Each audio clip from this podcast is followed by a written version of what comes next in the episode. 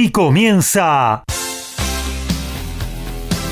Código Deportivo. Todos los deportes, todos. Pasión, info y opinión para compartir con vos. El mejor equipo y la conducción de Gabriel Giachero. Ajustate el cinturón. Arranca Código Deportivo.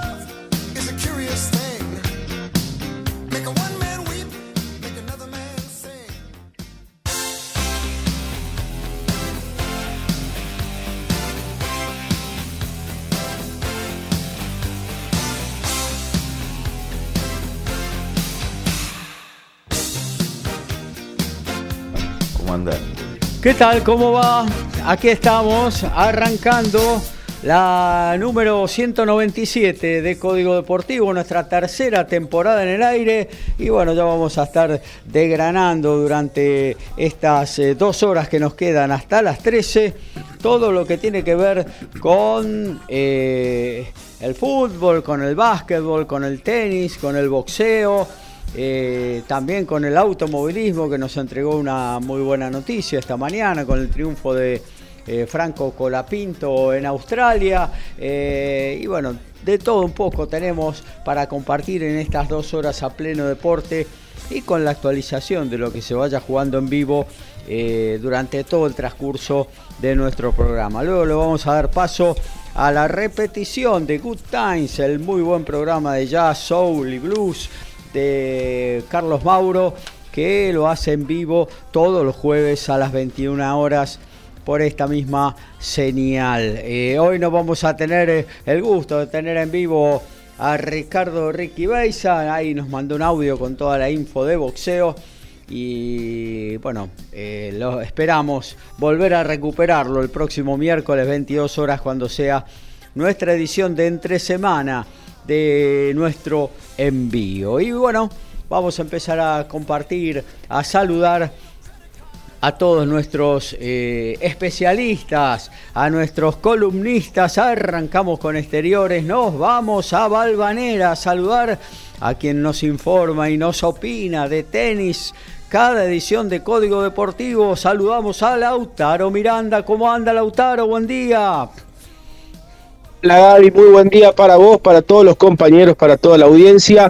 Tenemos un fin de semana de finales en el Miami Open, porque hoy desde las 4 de la tarde de la Argentina, final femenina, Elena Rivakin ante Petra Kevitova, y mañana domingo, también a las 4 de la tarde, final masculina, con Yannick Sinner ante Danil Medvedev, y es sorpresa porque no tenemos a Carlos Alcaraz en la final. Anoche se jugó la semifinal entre Sinner y Alcaraz, un partido impresionante que se lo llevó el italiano tras haber perdido el primer set, así que por supuesto vamos a estar comentando eh, lo que tiene que ver con este gran partido que además eh, nos traerá un nuevo número uno del mundo, un viejo conocido, porque a partir de lunes Novak Djokovic recuperará la primera posición del ranking ATP, lo cual es bastante importante de cara a la gira de polo de ladrillo. Así que vamos a estar comentando lo que tiene que ver con el Miami Open y además lo que tiene que ver con el Challenger de Ciudad de México, porque hoy a las 18 horas de la Argentina,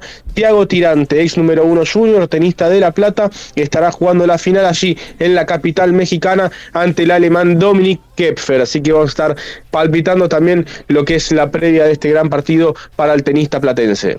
Muy bien, muchas gracias amigo eh, Lautaro Miranda. Nos metemos en el estudio de MG Radio aquí en el corazón de Villa Pueyrredón. Saludamos a Horacio Boquio. ¿Cómo anda Horacio?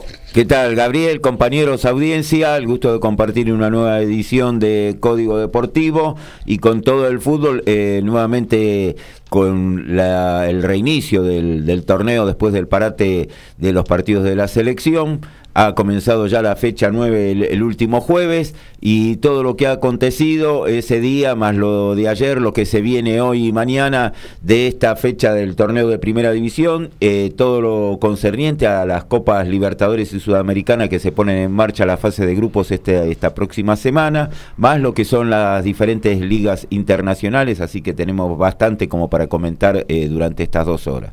También vamos a hablar obviamente de rugby, para eso también tenemos un especialista en el estudio de MG Radio, el señor Alfredo González. ¿Cómo anda Alfredo? Muy buenos días muchachos y audiencia, acá con la alegría de siempre de participar de este lindo programa. En este clima raro que se está acercando a la ciudad de Buenos Aires, ya vemos gente con buzo. Sí, sí. Así que se, se fueron esos días. Los del Team Verano estamos abrigados. Exactamente. Eh, se fueron esos días de calor agobiante y ahora aparece una ciudad más amena. Así que bueno, disfrutando un poco de, eso. Fue una cosa increíble, porque bueno, esa ola de calor insoportable que nos agobió, no sé, tres semanas, dos semanas, un mes, ya ni me acuerdo. Pero mm, cambió el tiempo y el 21 de marzo, el día del inicio del otoño, arrancó el otoño. Así es, y de, la mejor manera, ya que bueno, como te decía, no sufrimos tanto ya esos calores y podemos disfrutar un poco más de esta ciudad tan linda, ¿no? Con una temperatura muchísimo más agradable. Y un cielo despejadísimo. Un cielo despejado, todo. Pero bueno, lo que tiene que ver con el deporte que yo trato, que es el rugby, tenemos este que se está jugando el Seven de Hong Kong, donde los Pumas 7 eh, por suerte han clasificado para la Copa de Oro. Pero y qué se le viene, ¿eh? Sí, nada más y nada menos que con el que va primero, va puntero en el torneo. y Pero los Pumas 7 suelen tener buenos resultados. Este, hoy es un equipo de elite que muchos eh, respetan y, no quieren mucho jugar con los Pumas porque han tenido son muy desequilibrantes en momentos de, muchos partidos. Sí. Así que bueno, tenemos eso, tenemos que se está jugando los torneos europeos, no hay ligas locales, se está jugando la Champions y la Challenge en este fin de semana. Tenemos la segunda fecha del torneo de la Urba y tenemos acá muy lejano, vamos a ir hablando lo que posiblemente sea en algún momento el Mundial de Clubes. Ya se está medio cocinando, vio cuando el río suena. Parece que a todo eso le podemos y vamos a informar este, un montón de cositas más que pueden ir salpicando todo lo que tiene que ver la información del rugby. También vamos a hablar de básquetbol porque tenemos lo que va a suceder hoy con muy buenos partidos en la Liga Nacional. Vamos a estar diciendo dónde lo podés eh, ver. Incluso uno va a arrancar ahora en breve, dentro de unos minutos nada más, un partidazo, obras Boca. Eh, y bueno, también obviamente lo que sucedió esta semana en la Euroliga, donde el Estrella Roja de Vildosa y Campaso eh, la sigue peleando a ver si puede entrar a los playoffs. Es casi imposible que lo logre, aún ganando los dos partidos que quedan para el fin de la temporada regular, pero bueno, ahí están eh, jugándose sus últimas chances de llegar a la etapa definitoria del torneo más importante de Europa a nivel de clubes. Decíamos al comienzo de nuestra transmisión todo lo que tiene que ver con el automovilismo, fundamentalmente con la gran alegría que nos dio ayer por la noche, hora argentina, 2045. Franco Colapinto, nuestro piloto perfilado para la Fórmula 1, ojalá que bueno, se consiga el apoyo necesario para que esto suceda, eh, porque está demostrando que sus condiciones conductivas son para la categoría máxima, sin ninguna duda. Ayer eh, cumplió otra muy buena actuación y ganó la carrera sprint, la primera de las dos, hoy se va a hacer la segunda, de la FIA Fórmula 3 en Australia, en la primera aparición de la mencionada categoría en el circuito del Albert Park australiano. Eh, de todo eso vamos a estar hablando hasta la una en esta la 197 de Código Deportivo. A todo ritmo, info y opinión. Código Deportivo. Código Deportivo.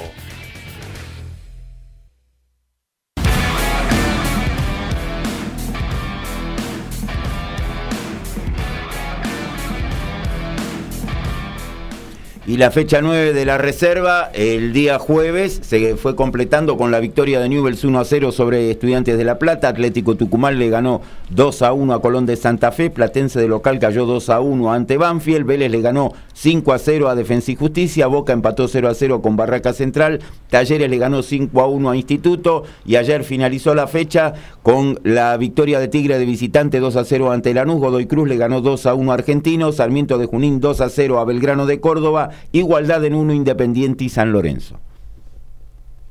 Y mientras nos despedimos del Master 1000 de Miami, ya le damos pie a la gira de polvo de ladrillo, eh, una gira siempre favorable a los tenistas argentinos. Y el día de hoy comenzará la quali del ATP 250 de Houston en los Estados Unidos, donde habrá dos tenistas argentinos a las 4 de la tarde, hora nuestra. Genaro Olivieri, tenista de Bragado, jugará la primera ronda ante el checo Tomás Mahach. Y no antes de las 17.30, Facundo Díaz Acosta se estará midiendo al coreano Hong. En tanto, en Charleston, en Carolina del Norte, en los Estados Unidos también, en este momento está iniciando el partido de Paula Ormachea ante la estadounidense Jamie Loeb, buscando acceder así al WTA 250 de Charleston. Y en el día de ayer arrancaron los cuartos de final de la Champions y en ese primer partido choque de equipos con argentinos. Finalmente el Leicester de Julián Montoya fue el que pasó a cuartos de final al ganarle al Edimburgo de, de Bofeli 16 a 6. Con paciencia y oficio sumaron el aliento de su gente. Ahora espera al ganador de Leinster y Ulster. Un buen momento de la gente de Leicester que lleva cinco victorias consecutivas. thank you Bueno, y lo que tiene que ver con Roy Jones Jr., aquel gran boxeador que disfrutamos hace unas décadas atrás, hoy está volviendo al cuadrilátero, 54 años, va a enfrentar a un ex MMA, Antonio Pettis, Anthony Pettis en realidad, se va a hacer en el Pfizer de Milwaukee, Pfizer Forum de Milwaukee, ahí en Wisconsin, en los Estados Unidos, se realizó el pesaje este viernes, eh, ambos superaron el límite pactado en la baja para este enfrentamiento Jones con un peso de 199.1 libras, mientras que su rival marcó 198.5. Bueno, nos metemos en lo que tiene que ver con el fútbol. Para eso tenemos a Horacio Bocchio en Código Deportivo. Y empezó el día jueves con un partido bastante pobre entre Defensa y Justicia y Vélez, esta fecha número 9, empataron 0 a 0 no hubo mayormente situaciones de gol, fue un poquitito más defensa y justicia, pero igual creo que el resultado eh, fue justo. Y en el segundo turno, Argentino Junior le ganó 3 a 0 a Godoy Cruz, eh, un argentino que de local eh, se hace muy fuerte y que Godoy Cruz eh, tiene la particularidad que como visitante lleva cuatro derrotas consecutivas con esta que sumó el día jueves.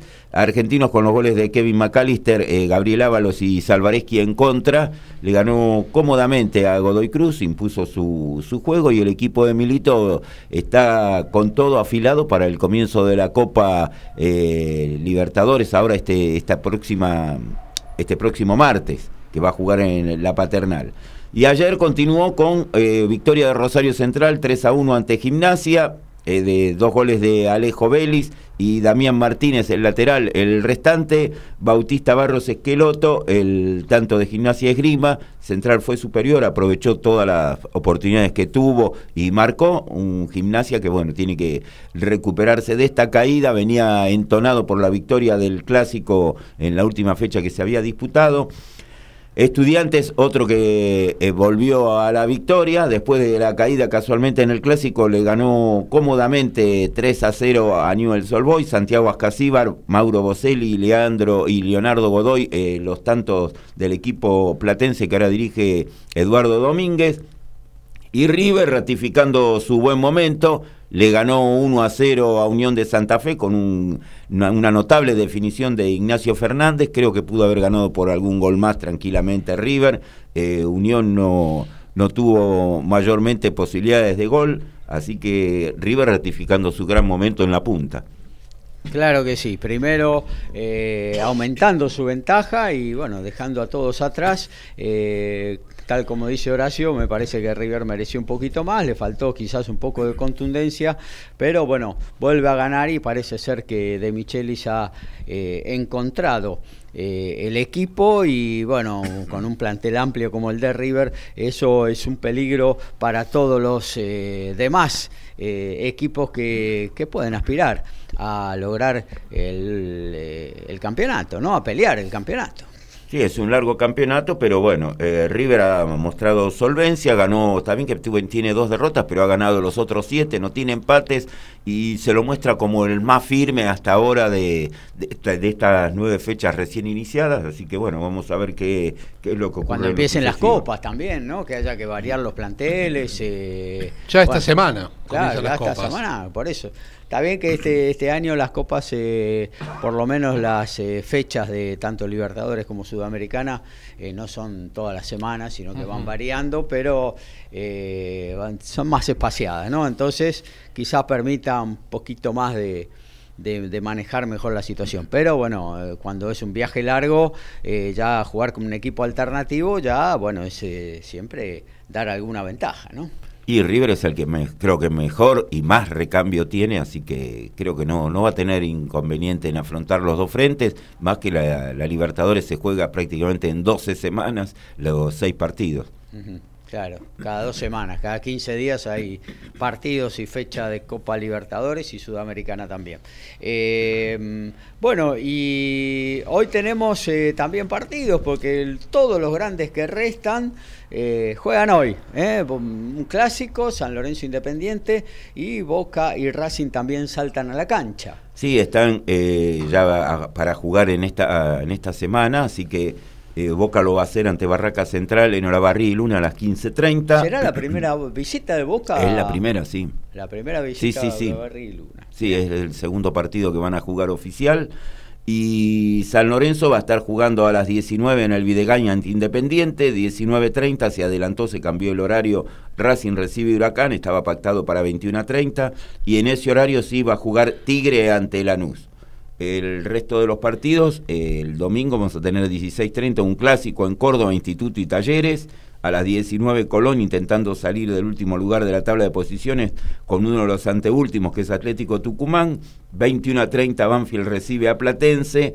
A las 20 del lunes se va a cerrar con Belgrano en Córdoba, Sarmiento de Junín. Y 21 a 30 Central Córdoba en Santiago del Estero, otro que está ahí abajo, ante Arsenal. Muy bien, y bueno, nos quedamos con los partidos de hoy porque, bueno, San Lorenzo Independiente, un San Lorenzo que va por la recuperación, eh, que quiere la recuperación, un Independiente con un técnico por ahora interino como Monzón, eh, y bueno, que logró un triunfo. ¿Vos crees que es interino, no? yo creo que me se va a terminar quedando, porque... Y sí, es difícil porque todos aquellos que le proponen Independiente, lamentablemente ninguno quiere agarrar. ¿Burruchaga tampoco? Y Burruchaga puede ser el, as que puede llegar a salvarlos porque es alguien de la institución y que hace bastante que no está trabajando y que posiblemente eh, sea la persona indicada. Pero más allá de Burruchaga, no sé si hay algún otro técnico que hoy por hoy quiera agarrar ese fierro tan caliente que no que es Independiente. Claro, sí, y San Lorenzo con la posibilidad de un triunfo sería el, que persigue a River ahí cerquita, porque en caso de ganar quedaría dos puntos. Si pierde San Lorenzo, sí, ya marcaría una distancia importante, más de un partido River en tan poca fecha, ¿no? Claro que sí. Eh, También eh, en lo que comentaba Alfredo, yo creo que es una posibilidad para que algún ídolo justamente pueda agarrar ese fierro caliente considerando que las expectativas son muy bajas. Fíjate, por ejemplo, lo que pasó con Insúa en San Lorenzo, que eh, también era un fierro caliente y, hoy en día está reivindicado y es el, gran ídolo, el gran ídolo del club por sobre cualquier jugador. Eh, entonces, si algún técnico logra que el equipo pueda marchar bien, que ese ya es otro tema, me parece que eh, la hinchada lo va a apoyar. Hay una pequeña diferencia, me parece, entre las hinchadas de San Lorenzo, como piensa la gente de San Lorenzo y como piensa la gente Independiente. He cruzado charlas eh, a partir de este momento difícil de la institución de Avellaneda eh, con varios hinchas de Independiente y ellos, eh, no sé, no querían a Falcioni, no querían a Falcioni por la forma de jugar, por la forma de encarar los partidos y demás. Quieren seguir manteniendo ese paladar negro que es distintivo de los Diablos de Avellaneda durante toda su historia eh, y seguir jugando. Eh, o sea, hoy, vamos a ser claros, ¿no? y esto se lo he mencionado justamente a ellos, eh, Independiente tiene que sumar, tiene que sacar puntos, tiene que ir recomponiendo su imagen a nivel confianza, a nivel futbolístico, tal cual, como vos decías, eh, Lautaro, hizo Insúa en San Lorenzo. A Insúa lo bancaron. Hoy, bueno, está mejor el equipo, no sé si está para pelear un campeonato, pero está mejor el equipo, está bien suma. Eh, y bueno, eh, llegado el momento de la recomposición económica y de sumar algún eh, jugador que le haga la diferencia, ahí, bueno, el ciclón podrá pensar en otra cosa. Creo que es el mismo camino que debería recorrer Independiente. Los hinchas de Independiente piensan en otra cosa, piensan en seguir jugando lindo, aparte de bien, jugando lindo. Y bueno, yo creo que tendrían que empezar a pensar eh, que este es un momento especial de su historia eh, y bueno, eh, resignar algunas cosas en pos de fundamentalmente empezar a sumar, porque Independiente si no suma va a estar complicado con el tema del descenso y no le veo plantel para pelear un, un descenso, un jugador importante, joven pero importante como Tomás Pozo ha quedado afuera por el resto de la temporada, prácticamente, porque seis meses la recuperación, más dos meses de, rodaje, hasta dentro de ocho meses no lo tenés, ya es fin de año. Eh, así que mm, está complicado Independiente, eh, está muy, muy complicado y yo creo que la hinchada la, de Independiente deberá tiene que eh, hacer una lectura distinta, porque Obvio. Este, todos quisiéramos jugar lindo, y eh, soñamos ganar, y, y y golear. Claro. Como fue en otra época, y yo entiendo que, que, el hincha de Independiente añore eso, pero hoy la realidad es otra, y como vos bien decís, tiene que sumar. Y si para eso hay que arremangarse los pantalones, como se dice tradicionalmente, y lo tendrán que hacer, porque si no, van a sufrir las consecuencias. y una de las consecuencias es, por ahí poder llegar a poliar de vuelta a las últimas posiciones. Sí, sí, sí, sí, Más allá de que hay equipos también flojos en este campeonato, otros que no terminan de despegar, todavía falta muchísimo para terminar de definir todo esto. Eh, pero bueno, Independiente eh, está dentro de los eh, equipos que, que, no se tiene confianza. Ha ganado el primer partido, luego no ha conseguido una victoria en el campeonato. realmente está en una situación complicada. Y en esta situación, por ahí, como muchas otras ocasiones ocurrió con otros clubes, surgen los pibes y por ahí Monzón es la persona indicada, ya que los conoce desde la reserva. Uno nunca sabe cómo Ojo puede con tirarlos a la parrilla. No, sí, sí. Yo sé que a lo mejor eh. los terminás quemando. Claro. Antes de tiempo los arrebatás. Sí, sí, claro, claro. Lo tirás cuando todavía le falta un golpecito de horno. Eh, eh, ojalá, ojalá haya alguno que pueda. Tampoco hay una gran joya de, la abuela en las inferiores independientes, ¿eh? no se nombra ninguna joya de la abuela. pero bueno, habrá buenos jugadores, claro, que pueden aportar, pero no creo que sea un momento delicado eh, para poder... Eh, para poder ponerlos en la cancha. Es una lástima el presente este Independiente, la verdad que merecería otra cosa. Burruchaga sí considero que puede ser, que es un hombre de la casa, que, y que es un técnico que que bueno, que mm, aprovecha lo que tiene, ¿eh? lo, hizo en su momento en Arsenal, eh, con lo que tenía se fue arreglando y potenciando el equipo, así que quizás pueda hacerlo también en Independiente, ¿por qué no? ¿Eh? Sí.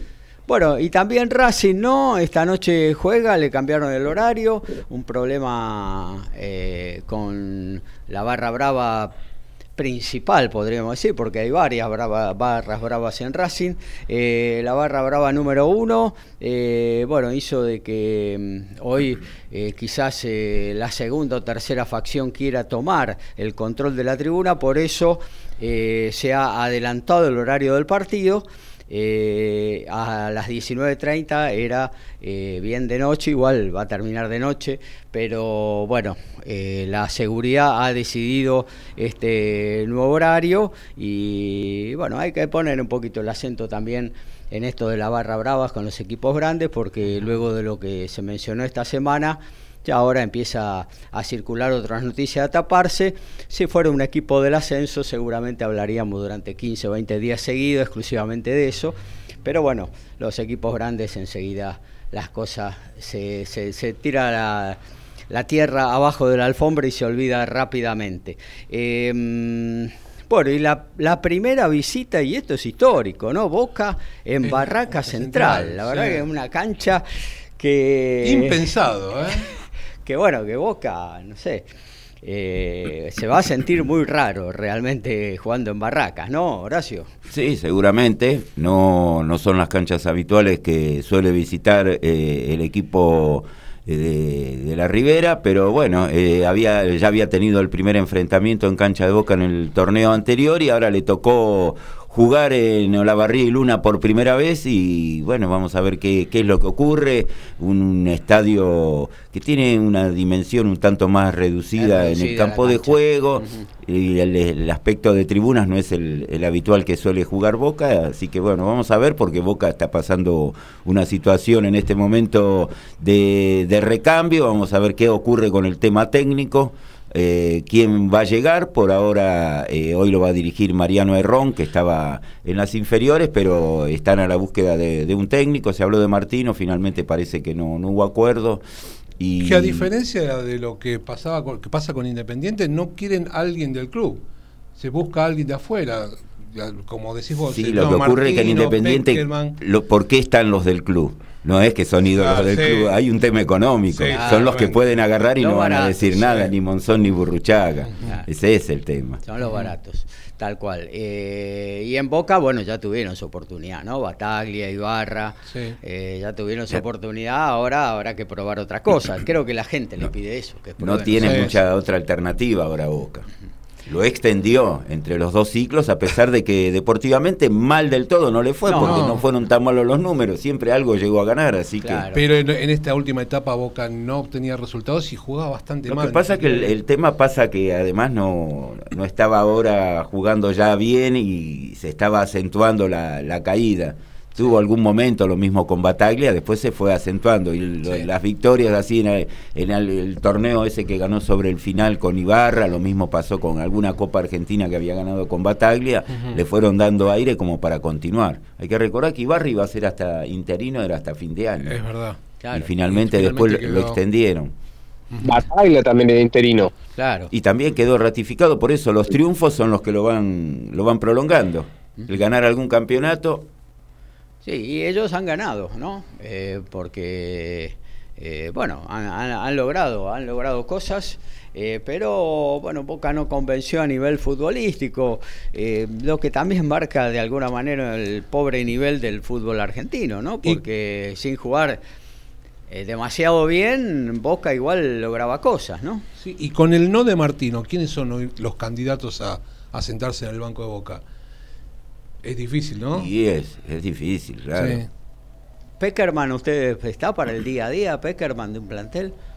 Yo no sé, para lo que es Boca, no años. sé. Me parece que para lo que es Boca, no sé si ya es el momento de Peckerman este. El otro día lo escuchaba al Coco Basile que él decidió de dirigir, no dirigir más equipos de, de primera así en el día a día porque ya no podía responder físicamente a demostrarle, por ejemplo, a tirar un centro o a dónde ubicarse cuando venía una pelota cruzada. Dijo, no, yo esto pues ya no estoy ni para esto, prefiero dejar un paso al costado. Todo con respecto a la edad. A lo mejor Peckerman pasa algo parecido, ¿no? La verdad no podría afirmarlo, porque él últimamente estuvo en selecciones nacionales, que claro. es diferente al día a día del club. Claro que sí, claro que sí. No es lo cotidiano, mm. entrenás eh, en cada ventana FIFA, eh, más allá de que obviamente tenés el laburo de, de, de, ir a de ver jugadores, de ir a verlo, de ir a visitarlo, de hacer sí, un sí. camp, no sé lo que sea, un encuentro, pero no es lo mismo que eh, levantarte todas las mañanas y, y, estar en el día a día con un plantel que también significa algo en el aspecto eh, psicológico, ¿no? Porque hay que manejar un plantel de, del grado de divismo que tienen los equipos grandes para y estar en el día a día, ¿no? Sí. Eh, está bien que la autoridad de Peckerman, la trayectoria, lo avalaría y le haría como un escudo al respecto, pero bueno. Eh... El mismo Coco Apacil en esa entrevista decía que ese día a día es totalmente desgastante porque vos estás todo el día encima del jugador, qué necesita, qué es lo que más un montón de cosas adicionales que hacen que te termine agotando desde lo físico y desde lo mental, ¿no? Así que, tiene que ser alguien que esté, creo que más joven, supongo, no sé, es una opinión. Sí, sí, sí, sí, sí. Pero bueno, no, no, no. No sé si eh, va perfilado algún candidato como para decir eh, este viene perfilado para, no sé si Lautaro, que por ahí, que es eh, más del riñón, nos puede ayudar al respecto. A mí, la verdad que en su momento me gustaba muchísimo Gareca, pero bueno, sucedieron algunas cosas que, que impidieron que llegara, hoy está en Vélez y, es realmente una pena. También hoy en día está Heinz en Newells y, y, en su momento sonaba para Boca. Entonces, y siempre como que se atribuyó a, a, cuestiones económicas, pero de ninguna manera Vélez o Newell le pueden pagar más de lo que le puede pagar Boca. Y lo de Martino es una lástima, porque realmente eh, creo que era un técnico de muchísima jerarquía, que es creo yo lo que Boca necesita, eh, sobre todo pensando en el proyecto de la Copa Libertadores. A ver, se han dado casos, mismo River con Gallardo, era un técnico sin experiencia prácticamente y fue un ciclo muy exitoso pero yo creo que hoy por hoy Boca necesita un técnico con experiencia y con jerarquía que lamentablemente ni Bataglia ni, ni Ibarra pudieron serlo. Eh, en ese sentido, Peckerman creo que sería una, una idea espectacular pero a mí me parece que está un poco difícil. Y es más, no lo tengo, ustedes sabrán mejor que yo, pero no lo tengo a Peckerman mucho de, de clubes, sí, selecciones, Argentina, Colombia, Venezuela, pero no, no le recuerdo pasos por clubes últimamente. No, yo la verdad que no recuerdo tampoco paso por clubes, siempre estuvo en inferiores, o sea, en, selecciones juveniles, incluso antes de Argentina también había estado. ¿En qué selección había estado antes de Argentina? Juvenil también, en inferiores, eh, también había estado en una selección sudamericana, me parece. No lo recuerdo. Em, no, acá estuvo muchísimos años. y acá sí, claro. En Argentina. Después sí, ya ha pasado por... Eh, por Colombia. Dirigió clubes, estoy viendo, ¿eh? estuvo en México, Toluca y Tigres, pero hace ya más de 10 años, 14 años. Eh, antes de Argentina estuvo en las inferiores de Argentina. Claro, sí. Eh, yo creo que no, no, sé, me, parece difícil lo de Peckerman por él mismo, creo.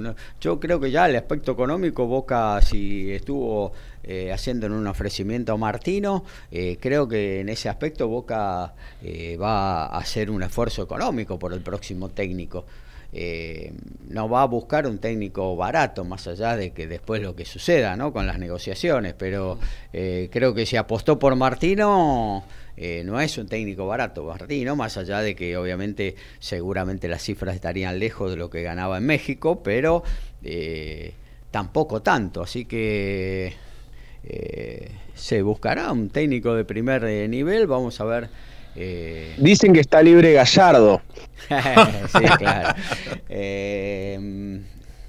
¿qué, impacto sería, ¿no? Obviamente que... Me gusta, me gusta más Ramón ahí. Ramón estaría. ¿eh? Pero bueno, también bueno, sonaba Palermo, pero bueno, Palermo eh, sería difícil que deje Platense para venir a Boca, no por el hecho de, Platense o Boca, sino eh, no suele llamarse un técnico que ya esté en un equipo para que vaya otro. No sé, ahí también está el técnico de Tigre dando vueltas para ir a. Y bueno, y ese está trabajando, ¿no? Sí, por eso te digo. Eh, eh, sí, hasta te diría que suena como el principal candidato porque es muy afín a, Juan Román, así que em, suena como el principal candidato, ¿no? Eh, pero bueno, no sé tampoco si le da la talla para un plantel como Boca, ¿no? Eh, bueno. Para mí tendría aún menos espalda que Bataglia y Ibarra. Mucha menos espalda. Claro. Eh, a eso iba justamente, a eso apuntaba, ¿no? Eh, bueno, por lo pronto Mariano Herrón hoy dirige y seguramente, eh, es más, ya están organizando toda la logística para que también lo haga frente al Monagas de Venezuela el próximo jueves, ¿no?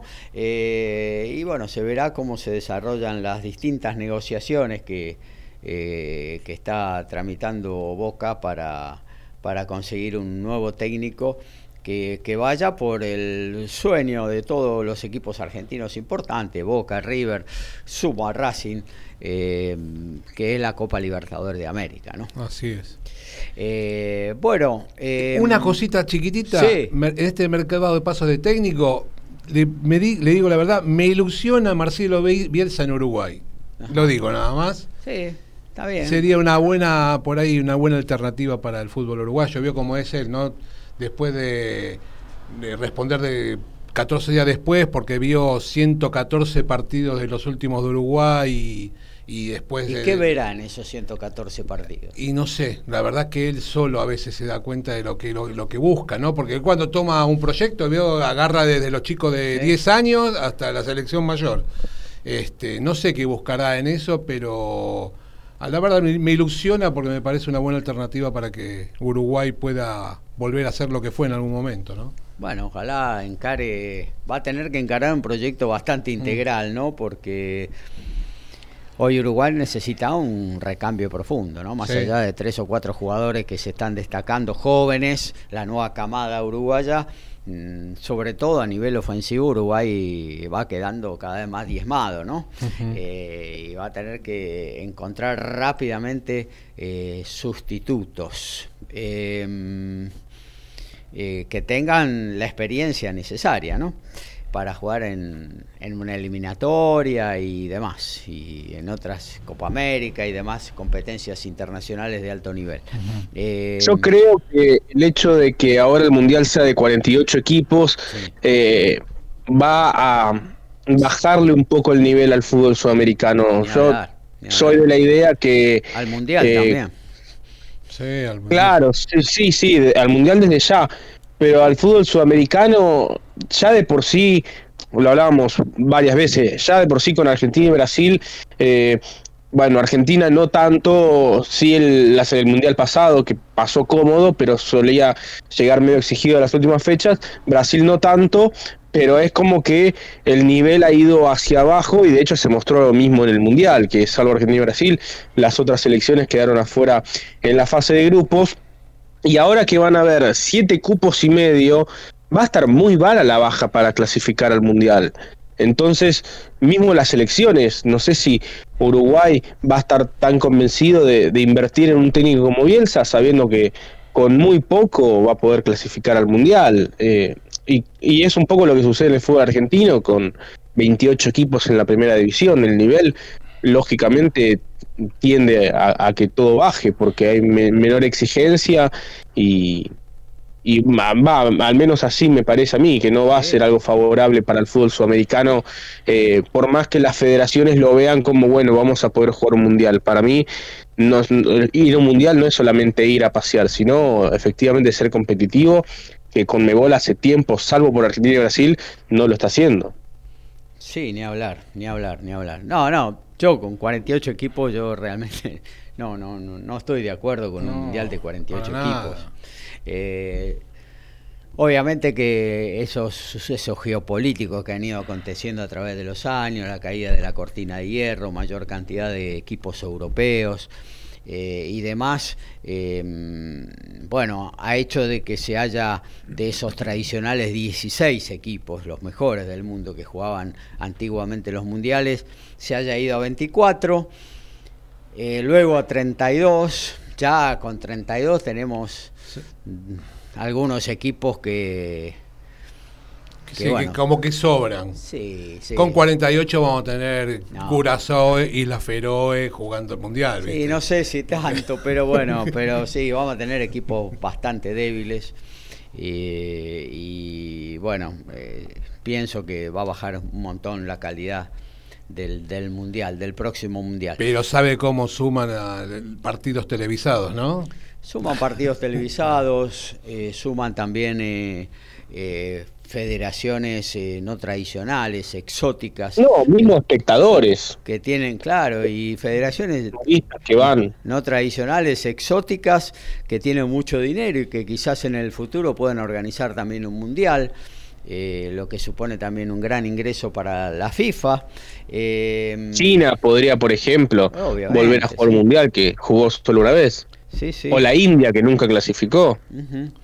Eh, por eso, eh, y creo que a eso apunta eh, la, esta apertura ¿no? de, de, de, de 48 equipos en una cita que debería ser, que deberían estar los mejores, ¿eh? como es tradicionalmente. Uno será que seré viejo y pienso de esa manera, pero bueno, después en la cancha eh, se van a ver equipos, a mi juicio, que no van a estar a la altura de un evento máximo de, del fútbol, ¿no? Que es el, el deporte más grande que hay en el mundo.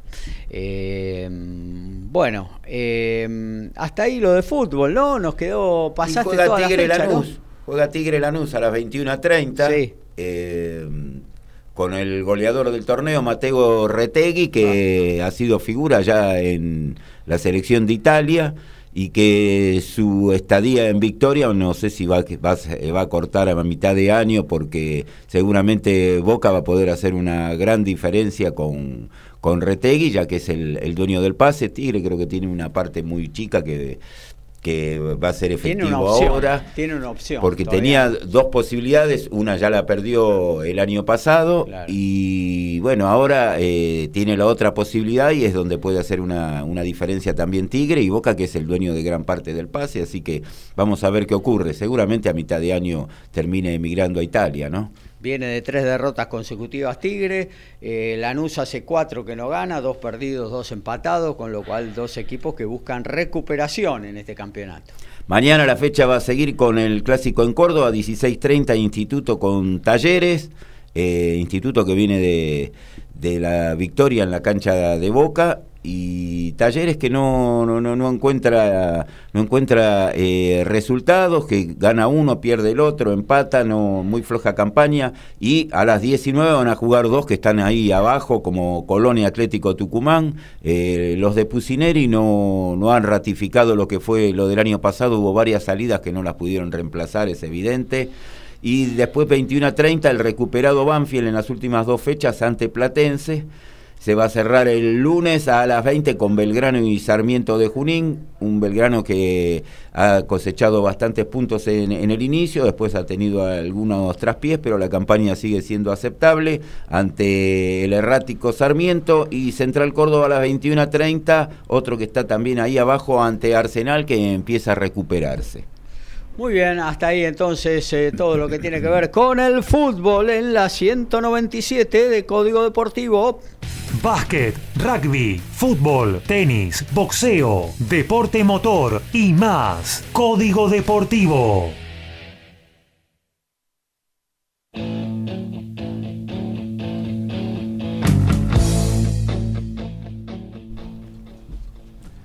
Y hoy tenemos en la B Metropolitana a las 15.30 a San Miguel ante Cañuelas. En el mismo horario va a jugar Argentino de Quilmes, Deportivo Merlo. Los Andes en el Gallardón va a recibir a Deportivo Armenio. A las 21.30 Colegiales ante Ituzaingó.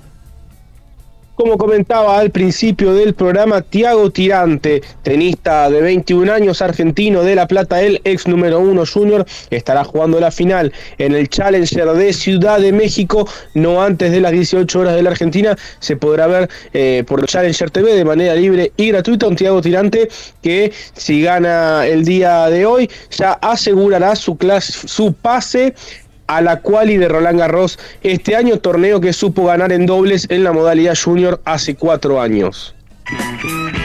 Y ayer varios argentinos vieron acción en Europa. Rodrigo Bruni jugó su primer partido como titular en el BRIB, en la caída 19 a 7 con Scarlets. Segundo Tuculot apoyó un try en la victoria de su equipo Montabounce 30 a 15 sobre el Aurillac en el Pro de 2 y en el mismo torneo Francisco Gorrisen y Bautista Pedemonte fueron titulares en la victoria de Vance 40 a 18 sobre Blessier y ahora están cuartos en el campeonato.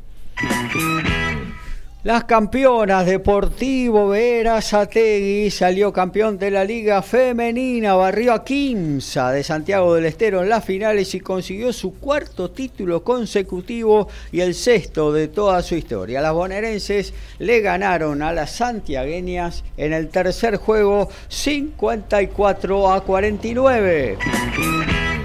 Bueno, nos metemos ahora en lo que tiene que ver con el boxeo, lo tenemos en vivo, pero nuestro amigo Ricardo Ricky Beisa, eh, bueno, estuvo mandándonos un audio eh, para informarnos todo acerca del noble deporte de los puños. Lo escuchamos a Ricky.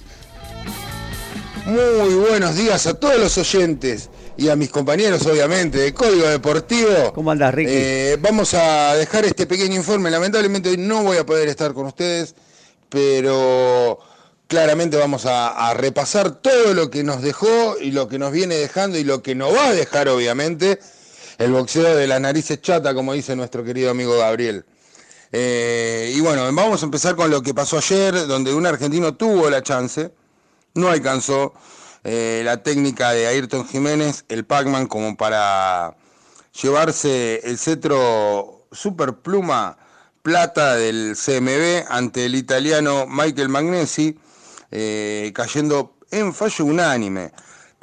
Lamentablemente, Ayrton, de muy buena técnica y poco poder, no sorprendió a ninguno de los jurados, pese a contar con una gran defensa eh, se olvidó de golpear a su rival y en esta entidad, el CMB, eh, los boxeadores ganan muchos puntos yendo en búsqueda de su rival, eh, yendo al cruce, los jueces puntúan de una manera diferente como de la OMB, por ejemplo, que es más técnico, así que lamentablemente no, no podemos contar con otro, con otro cinturón, el Pac-Man pierde su invicto, pero no pierde la esperanza porque seguramente va a tener otra nueva chance de poder ganar en el exterior. Por su parte, Mirko Cuello viaja a Montevideo, nuestro pollo, a exponer su faja sudamericana ante el durísimo venezolano Fletcher Silva. Eh, esto es como fondo de la cartelera de boxeo de primera que se emitirá desde las 23 horas por Teis Sport. Canal 9 desde las 23 horas eh, pone en pantalla el choque de Enzo Delgado y Elías Paredes. Chocarán a ocho campanadas en peso ligero, como el estelar, obviamente, de Knockout 9. Y esto es en todo lo que tiene que ver en el ámbito local. Eh, interesante veladas. La verdad que para mirar la de Mirko Cuello, eh, obviamente, como siempre digo, un boxeador que tiene todo, todo, todo para poder ser campeón del mundo. En la parte internacional nos vamos a, lo que va a traer la plataforma Dazón. Eh, hay que pagar unos dolaritos para, poder verla. Desde las 15 horas nos presenta el choque de los pesados Anthony Joshua, ex campeón del mundo, y Jermaine Franklin. Esto va a ser a 12 rondas en el estadio 02 Arena de Londres. A tener en cuenta, a tener en cuenta que Anthony Joshua quiere volver a los primeros planos de, los pesados, eh, de los cuales va a salir un campeón seguramente de la pelea entre Tyson Fury y el ucraniano Usyk. Y ESPN 2 nos trae como estelar de la, de la velada una pelea que en la previa está muy caliente. El cubano Roeisi Ramírez y Eganes Isaac Dogboe chocaron en, la, en el cara a cara, digamos, en la presentación de este combate, eh, donde va a estar en juego el cetro pluma OMB que está vacante. Así que va a ser un interesante, interesante pleito.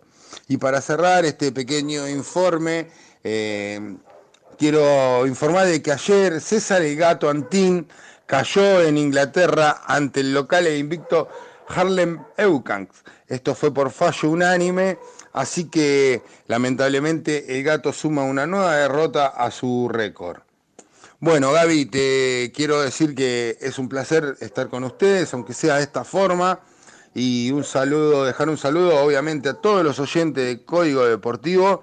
Y el miércoles, Dios mediante, estaremos en el, en el estudio, si es posible, si mi trabajo me lo deja las ganas están, como siempre digo, es un placer para mí eh, y un aprendizaje estar con ustedes. Muchas gracias a todos los oyentes.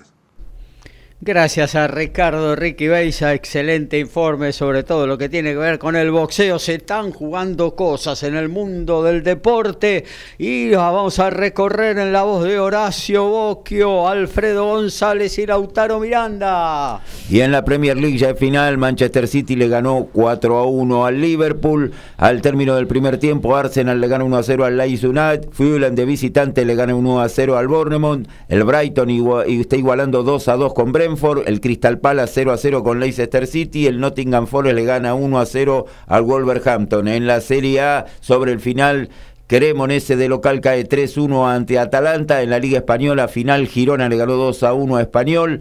34 del primer tiempo Atlético de Bilbao 0-0 con Getafe. En Bundesliga Unión Berlín 16 del segundo tiempo le gana 1-0 al Stuttgart. El Schalke 0-4 de local cae 2-0 ante el Leverkusen. El Leipzig cae 2-0 de local ante el Main 05. Friburgo de local gana 1-0 al Hertha Berlín. Y Wolfsburgo de local pierde 2-0 ante el Augsburgo.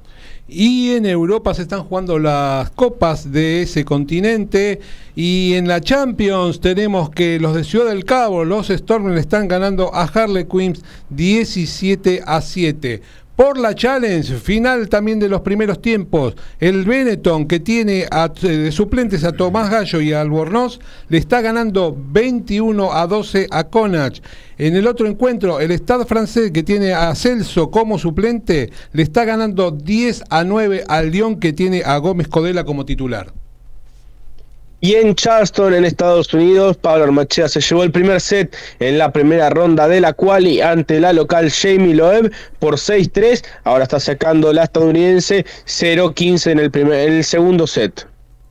Somos pasionales, tenemos buena onda y también nos calentamos. Sumate a Código Deportivo. Somos como vos.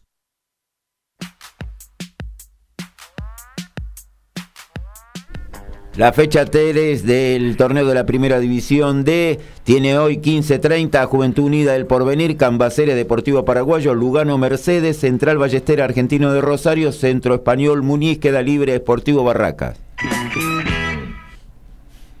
Hoy se disputaron las semifinales del M15 de Antalya en Turquía, donde jugó Juan Pablo Paz, tenista argentino, pero cayó en esa instancia de semifinales ante el sueco Madaras. Gran semana de todos modos de Juan Pablo, que está apuntando a volver a meterse entre los mejores 300 jugadores del mundo.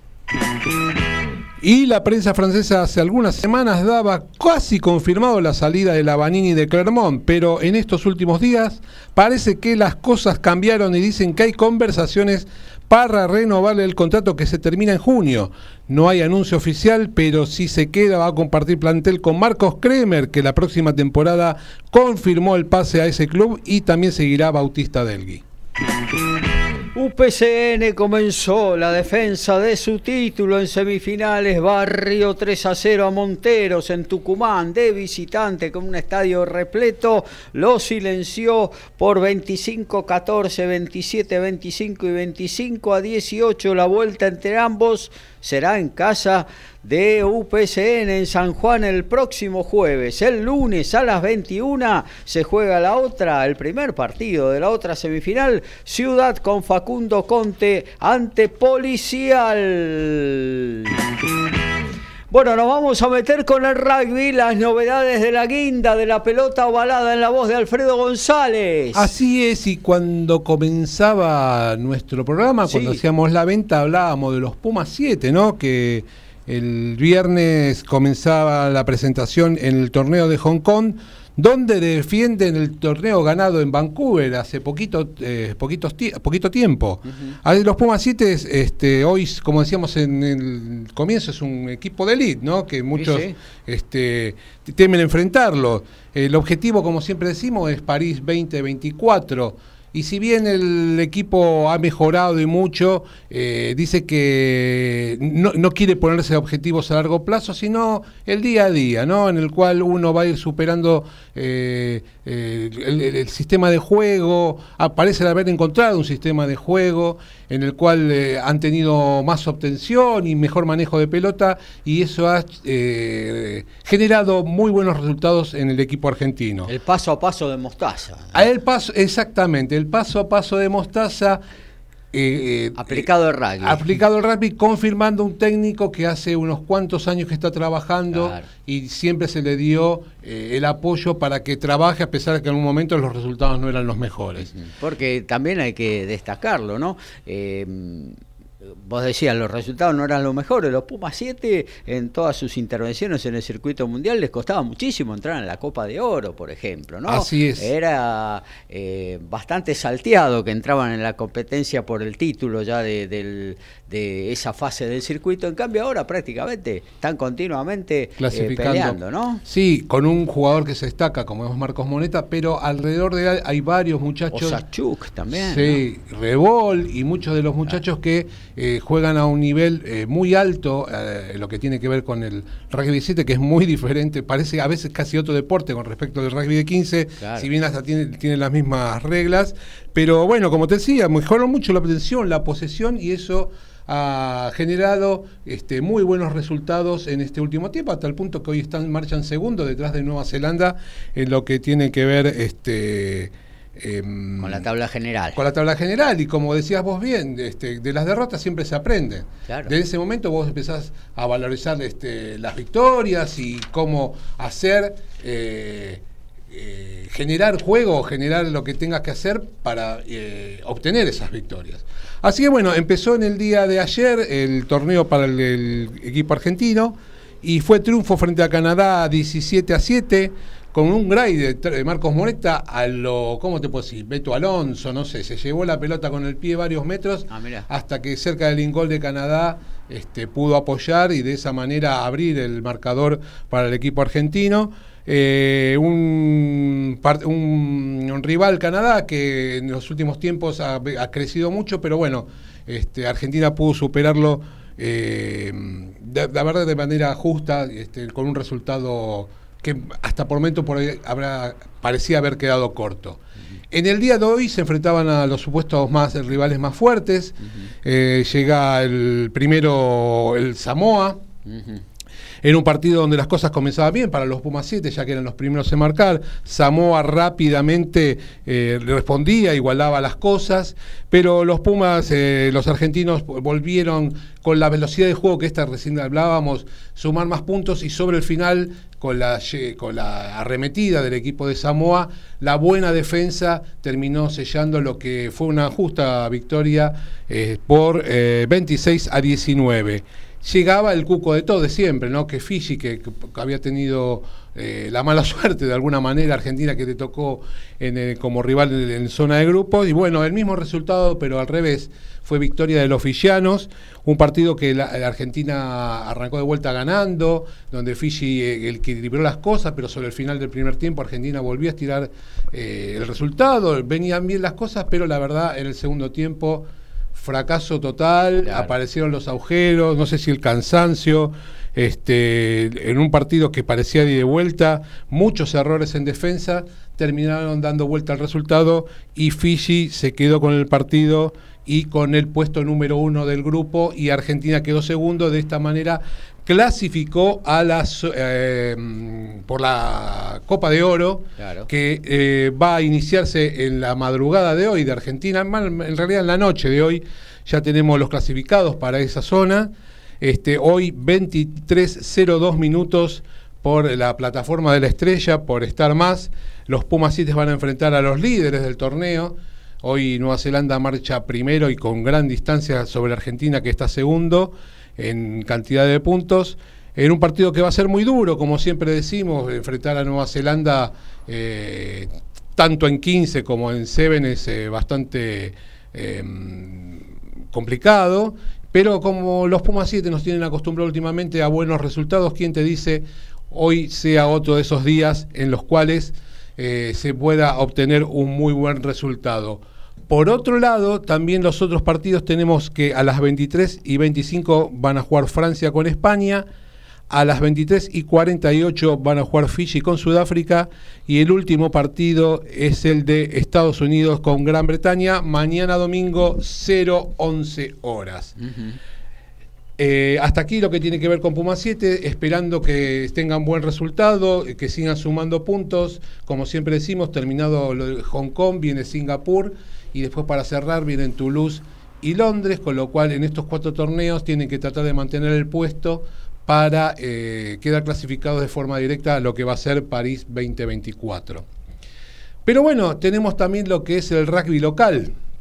Y se va a jugar la segunda fecha del torneo de la urba. Este torneo que a mí realmente me gusta mucho, está recién comenzando, falta mucho, pero bueno, de a poquito se van dando partidos interesantes y, por momentos este, creemos que a la larga va a ser un, buen torneo. En la primera fecha se van a enfrentar San Luis y el SIC. Eh, va a ser el partido que finalmente va a ir por el cable abierto. Va a empezar un poquito más tarde. Y la verdad que el San Luis viene afianzado con el triunfo en el clásico, donde eh, la verdad que se, esperaba un partido cerrado, pero terminó ganándolo en un partido que fue bastante abierto y por mucha, mucha diferencia de puntos. Eh, sabiendo que fue un 2022 muy duro para ellos y que les costó mantener la, categoría, van a enfrentar justamente al subcampeón, eh, que le faltan muchos jugadores, tienen muchos lesionados y muchos que están jugando en el, Super Rugby Américas. Así que tendrán un buen trabajo la gente del CIP para enfrentar la buena defensa que tiene San Luis en un partido que puede ser muy atractivo. Otro partido es el de Pucará e Hindú, Pucará muy complicado, ya el año anterior eh, ¿Perdió la primera fecha Pucará? Pucará perdió la primera fecha y por goleada. Perdió con Cuba 52, eh, no me acuerdo del resultado, 52 y pico a, 20 y pico. Mucha diferencia, no solamente complicado el año anterior, sino un flojo debut en el primer partido. Este, la, verdad tiene que mejorar mucho la conducta por muchas amarillas ante un hindú que estuvo deslucido en la primera fecha, ya que raramente no marcó tries eh, terminó ganando el partido gracias a su pateador. Así que bueno, este, es algo para mejorar para la gente eh, del campeón. Y en otro partido que bueno, que vamos a ver qué es lo que resulta. La lógica diría que Hindú no debería tener problemas para, a pesar de jugar de visitante, con la gente de Pucará.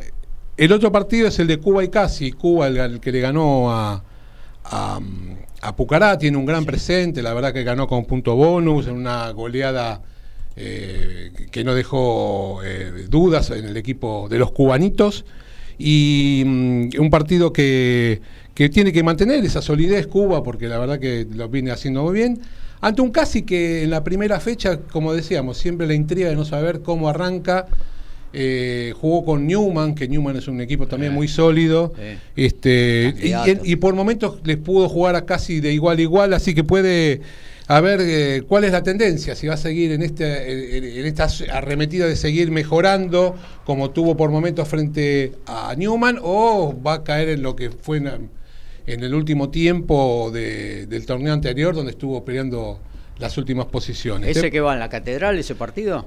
O, en, Cuba? No, ese partido se juega en Cuba. Ah, en Cuba. Sí, ese partido se juega en Cuba. Villa de Mayo, es Cuba. Sí. En, Villa de Mayo, sí. Ahí esa discusión que tuvimos el año que pasado por según eh, nuestro compañero, era por una cuadra y media, eh, no era polvorines. Pero bueno, terminó siendo Villa de Mayo. Bueno, tenemos a Newman, que recién hablábamos, la verdad, de buen arranque. Eh, en estos últimos años este, es uno de los protagonistas, tiene buen juego, tiene claras las cosas. La, verdad que tiene mm, bien aceptado, su, como lo que decíamos, su juego y va a enfrentar un Atlético del Rosario que con las lesiones y las ausencias, la verdad, tuvo un aceptable 2022, pero se le complica por ahora. Y la verdad que el Cardenal puede ser un buen parámetro para ver cómo es, este, a dónde está parado la gente en Rosarina. Belgrano y La Plata, el otro partido. Belgrano que no es constante, que la primera fecha fue contundente, pero la verdad tiene que reafirmar esto. Sobre todo, eh, ellos lo hacen a través de sus forwards que suelen tener este, destacadas actuaciones y con los cuales ganan muchos partidos ante un rival que La Plata, que como decíamos, venía de perder el clásico. Em, la vuelta primera se parece que se les está haciendo complicado y tienen mucho trabajo para ver si pueden mejorar en el resto del torneo. En, la, en el último partido de esta segunda fecha, Alumni recibe a VA, un alumni que le ganó al SIC y así que viene con el ánimo más que alto, parece un empujón eh, importante anímico para esta segunda fecha. Eh, una fecha que eh, en la cual el año pasado terminamos quinto, de ahí a puntos de clasificar y parece ser el motivo en el cual este año tienen que apuntar, ya que el año pasado estuvieron muy cerca. Y un VA que es el, creo que es el equipo que más creció desde que volvieron a primera. La verdad que es un equipo que juega muy bien de manos. Este, la última, en el último año eh, mejoran, como te decía, mucho, pero el problema es la indisciplina, como muchos equipos del Urba Top 12. Si ellos este, pudieran modificar esa situación, eh, sería una cuestión más seria y podrían este, tener muchos mejores resultados desde, desde los puntos. Eh, esto hace que eh, terminamos eh, con el rugby de, Buenos Aires, en un torneo, como te decía, de la urba, que está más que interesante. Por otro lado, también en la venta decíamos que se está preparando cada día que pasan, estamos más cerca de lo que la posibilidad de, que, de organizar el Mundial de Clubes. La verdad, todavía falta un montón. de recién creen que podría haber noticias para el 2025. Es un montón, la verdad, un montón de tiempo. Pero eh, ya hay conversaciones entre dirigentes del hemisferio norte y hemisferio sur para ver cómo organizar esto que parece que en algún momento va a ser un hecho. Este, todo empezó aparentemente con la llegada de los equipos sudafricanos a Europa, donde vieron los muchachos que eh, sobre todo aumentó mucho el rating, eh, más gente empezó a ver los partidos. Eh, y con lo cual hubo un aumento no solo en lo deportivo, porque los partidos eran más interesantes a jugar con equipos de que venían de jugar el Super Rugby, sino que también desde el aspecto económico. Y a algunos se le ocurrió, che, bueno, si va tan bien esto, ¿por qué no podemos extenderlo y organizar algo como si fuera un mundial de, clubes? Así que bueno, este, vamos a ver qué es lo que sucede, como te decía. Eh, no va a haber noticias hasta el, hasta el 2025, de todas maneras ya se juntaron y eh, cuando el río suena, por algo es que suena. Muchas gracias Alfredo González. Nos metemos en la tanda comercial y luego la segunda hora de Código Deportivo 197. Donde quieras, desde cualquier lugar del mundo, las 24 horas, con buen o mal tiempo, vivís momentos geniales. Escuchás MG Radio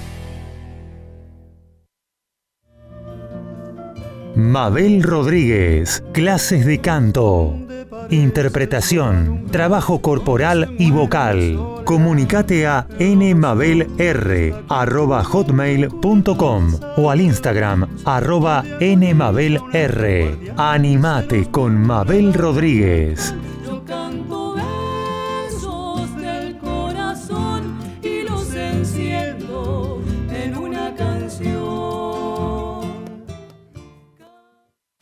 Hacer radio es posible en MG, el precio más bajo del mercado y un mes gratis. Haces el programa en el estudio o en tu casa. Comunicate a info.mgradio.com.ar o a nuestras redes sociales. MG Radio te va a sorprender.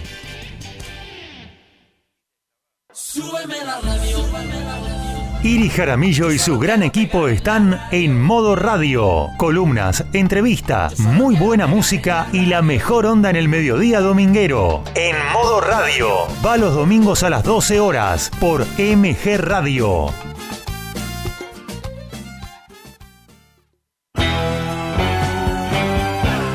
Estás en momentos geniales. Estás en MG Radio.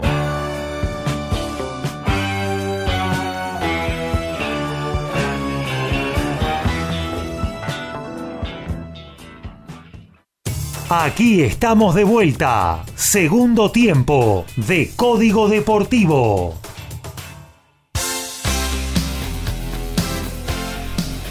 Nos metemos en la segunda hora, ¿eh? todavía tenemos que hablar de automovilismo, que así como nos dio una alegría ayer por la noche, nos entrega una muy mala noticia en este sábado por la mañana. Eh, todavía tenemos que hablar de tenis, también algo de básquetbol, en fin, muchísimo para compartir hasta las 13 que dejamos, los que lo dejamos en compañía de Good Times, el muy buen programa de Carlos Mauro que ponemos la repetición. ¿eh? Fue en vivo como todos los jueves a partir de las 21. Así que seguimos. ¿eh? Esta es la 197 de Código Deportivo.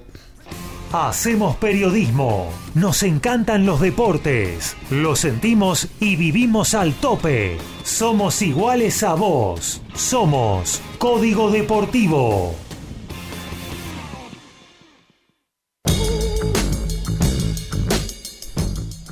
La fecha número 11 del torneo de la Primera C tiene en la tarde de hoy 15.30 Puerto Nuevo General a Madrid, Esportivo Italiano Real Pilar, mañana también 15.30 Atlas Excursionistas, Claypole Central Córdoba, Deportivo Español con Liniers, Veras Ategui Luján, 19 horas. Midland JJ Turquiza, el lunes 15.30 para Yupanqui San Martín de Bursaco, cierran el miércoles 15.30 en Rodríguez, Leandro Nealén La Ferrer queda libre en esta fecha Victoriano Arenas.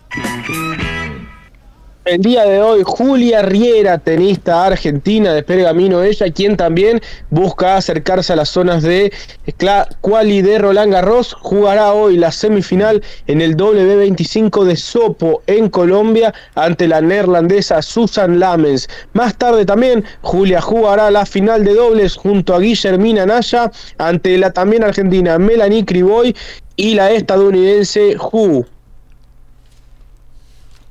Y en estos últimos tiempos los Pumas mejoraron su imagen y una de las más reconocidas son sus terceras líneas, Juan Martín González, Marcos Kremer y Pablo Matera, como octavo según Plan del Rugby es la cuarta mejor tercera línea del mundo, cada uno cumple con su rol. Kremer es el portador, González es el obtenedor o el cazador de, de, la pelota y Matera como distribuidor del juego. Según el ranking estarían primero Francia, segundo Irlanda, tercero Sudáfrica, cuarto el equipo argentino y quinto Nueva Zelanda.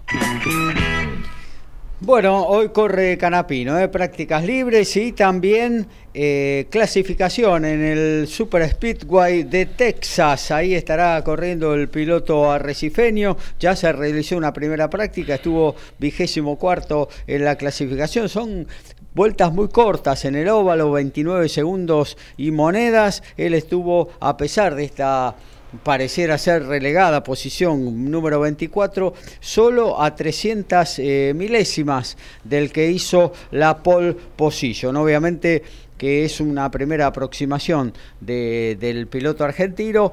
Todavía hay otra práctica eh, dentro de un ratito y lo vamos a estar informando. Y luego la clasificación que va a ser a partir de las 13 eh, y 15 hora Argentina.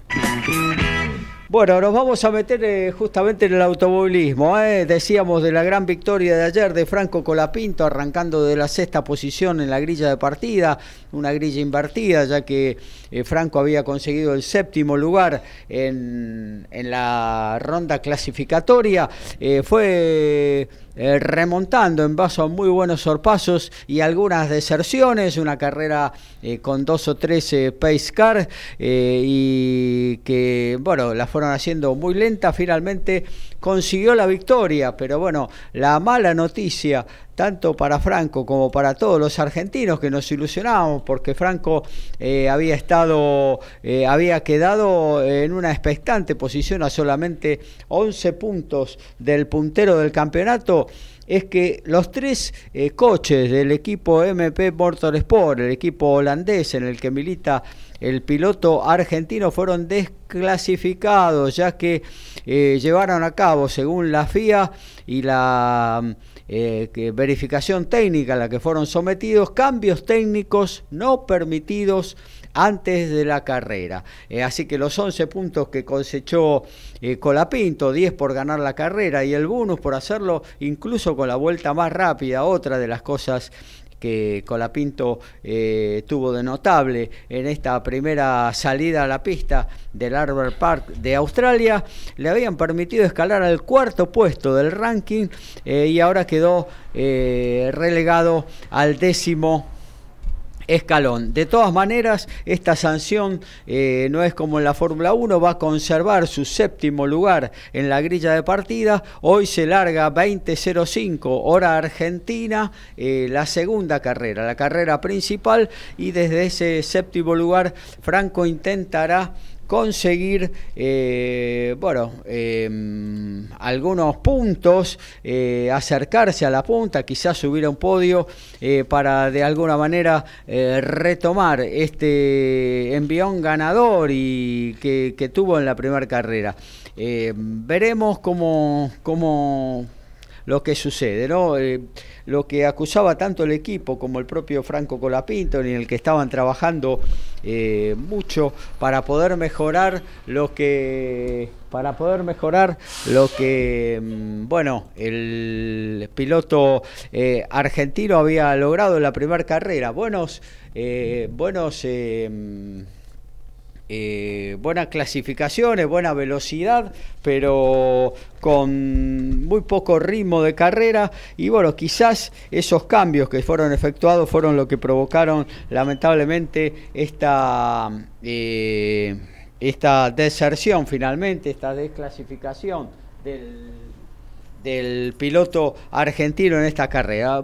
Lamentable, nos habíamos ilusionado, Franco estaba muy cerquita de la punta del campeonato, pero lamentablemente eh, fue desclasificado todo el equipo MP Motorsport y el que más lo sufrió obviamente fue él, ya que sus compañeros de equipo habían terminado Mari Boya en la novena posición y Johnny Edgar en la décimo primera. Bueno, eh, eso es lo que tiene que ver con la FIA eh, Fórmula 3, Agustín Canapino eh, salió a pista finalmente en en lo que es la, eh, IndyCar que se está desarrollando en Texas. el piloto argentino marcó la pista 23 eh, segundos 545 milésimas en, en esta primera práctica.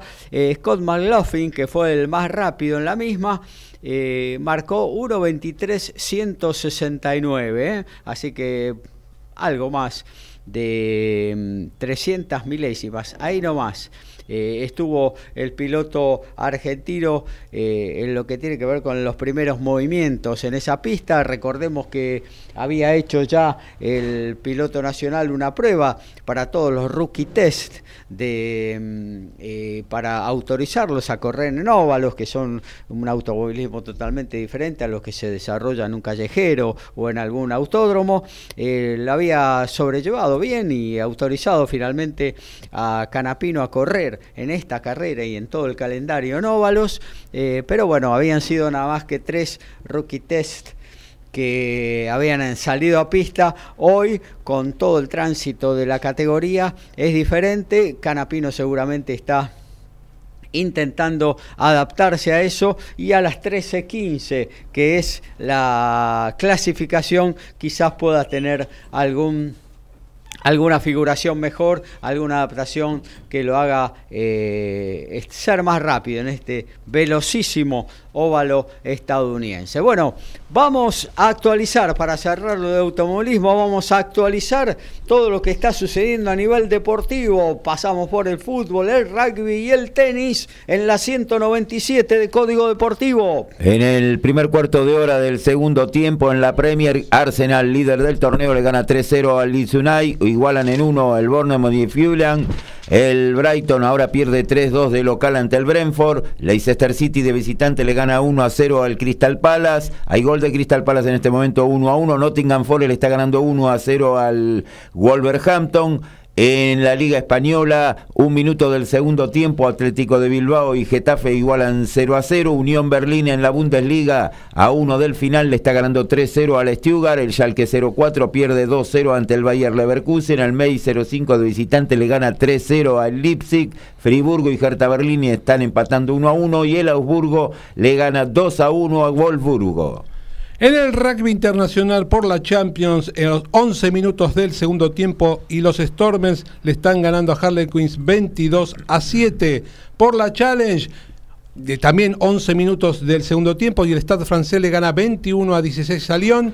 Y 17 minutos Benetton del segundo tiempo, Benetton 33, Conach 12. Marcha muy favorable el partido para Paula Ormaechea, que está doble break arriba, gana 6-3-4-1 y tiene ventaja con su saque para ponerse 6-3-5-1 sobre Jamie Loeb en la primera ronda de la cual y del WTA de Charleston. Asistencia mágica, el sorpaso inesperado y el try sobre el cierre. Todo está en Código Deportivo.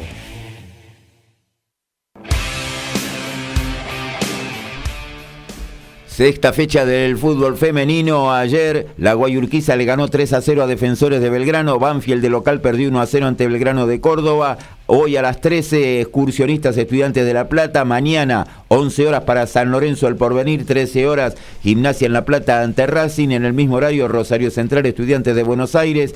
15-10, Platense Lanús. A las 15.30, el clásico Boca River. El lunes, 15 horas para la SAT Huracán. Y 15.30, Independiente Ferrocarril Oeste. Hoy desde las 13.30 de la Argentina se estará jugando la final de dobles del Miami Open que enfrenta al mexicano Santiago González y el francés Edward Roger Bacelan ante el estadounidense Austin Krajicek y el francés Nicolás Mahut. Mañana en tanto, antes de la final de singles, se jugará la final de doble femenino entre la canadiense Leila Fernández y la estadounidense Taylor Townsend ante las estadounidenses Cory Goff y Jessica Pegula. Y Tomás Covelli volvió a las canchas en el día de ayer cuando su equipo Biarritz cayó de visitante 20 a 12 frente a Carcasones, que vino. Fue la fecha 26 del torneo, el Diomedos Crown no jugaba desde los primeros días de febrero a pesar de haber entrenado con normalidad. En esta temporada solo jugó en dos fechas y en los Pumas su última presentación fue el 3 de septiembre frente a los All Blacks. Nos metemos con el tenis, Lautaro Miranda. Hola Gaby, nuevamente a vos, a los compañeros, a la audiencia. Tenemos, bueno, como bien decía al principio del programa, ayer se disputó un partido impresionante entre Carlos Alcaraz y Yannick Sinner, el sexto Ahí estaba el amigo Lautaro Miranda, bueno, eh, con un cortecito em, explicando lo que tiene que ver con las eh, semifinales eh, masculinas que se jugaron. A ver, ahora. Ahí está, perfecto. Ahí vamos, entonces, como bien decía, ganó el italiano Yannick Sinner, fue 6-7. 6-4 y 6-2 para él, para el italiano que ya había jugado la final por el italiano Miami en el año 2021, dos años más tarde vuelve a disputarla, en aquella ocasión había perdido ante el polaco Huber Hurkacz y mañana se estará midiendo a Danil Medvedev, Yannick eh, que vuelve al top 10 con este resultado de la final, concretamente al noveno puesto del ranking ATP y de ganar escalará hasta la sexta posición que sería su mejor ubicación histórica. Un partido realmente muy bueno que Sinner podría haberse llevado el primer eh, set porque estaba 4-1 arriba y tenía una posición ventajosa para quebrar el saque de Carlos en ese game y ponerse 5-1 con su servicio. No pudo, luego Alcaraz se recuperó y se lo terminó llevando en el tiebreak por 7-4, pero después se recuperó Yannick y el español comenzó a tener problemas con sus calambres, el, partido pasó a un plano más físico y allí el nacido en la región de Tirol del Sur, al norte de Italia, se pudo imponer sobre el español y así avanzar a la final de Miami, un partido que de todos modos eh, tuvo sus polémicas eh, en la previa porque Sinner tuvo 30 horas más de descanso que Alcaraz, el, el italiano jugó el miércoles por la tarde su partido de cuartos de final, en tanto que Alcaraz jugó el jueves por la noche, esto debido a la lluvia del miércoles, y la organización sacó una ventaja eh, del hecho de que Alcaraz debía jugar el día jueves y lo colocó a la noche, y eso por supuesto generó una desvariación en, en, los tiempos de descanso de uno y otro y en el tercer set esto se manifestó claramente.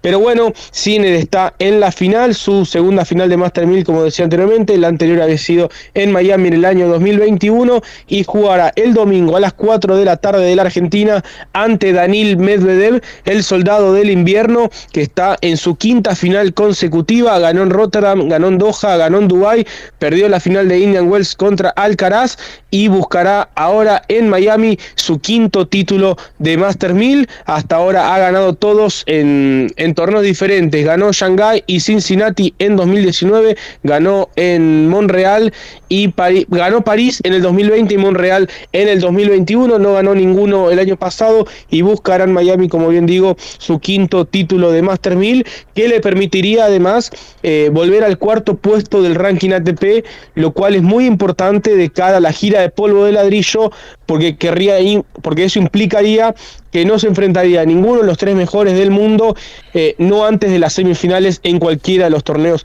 Master 1000 sobre todo teniendo en cuenta que Danil no jugó en buena parte de la temporada pasada en polvo de ladrillo, no jugó ninguno de los tres Master 1000, eh, sería una gran ventaja para el ruso en una superficie que le cuesta notoriamente más que el cemento. Así que eh, domingo 4 de la tarde es una cita Yannick Sinner ante Daniel Medvedev, final del Miami Open, tal como jugaron hace eh, un mes y medio de la final en Rotterdam, que se la llevó el ruso. Ahora se estarán midiendo en la final de este Master 1000 jugado allí en el Hard Rock Stadium de Miami. En tanto, hoy a las 4 de la tarde habrá final femenina.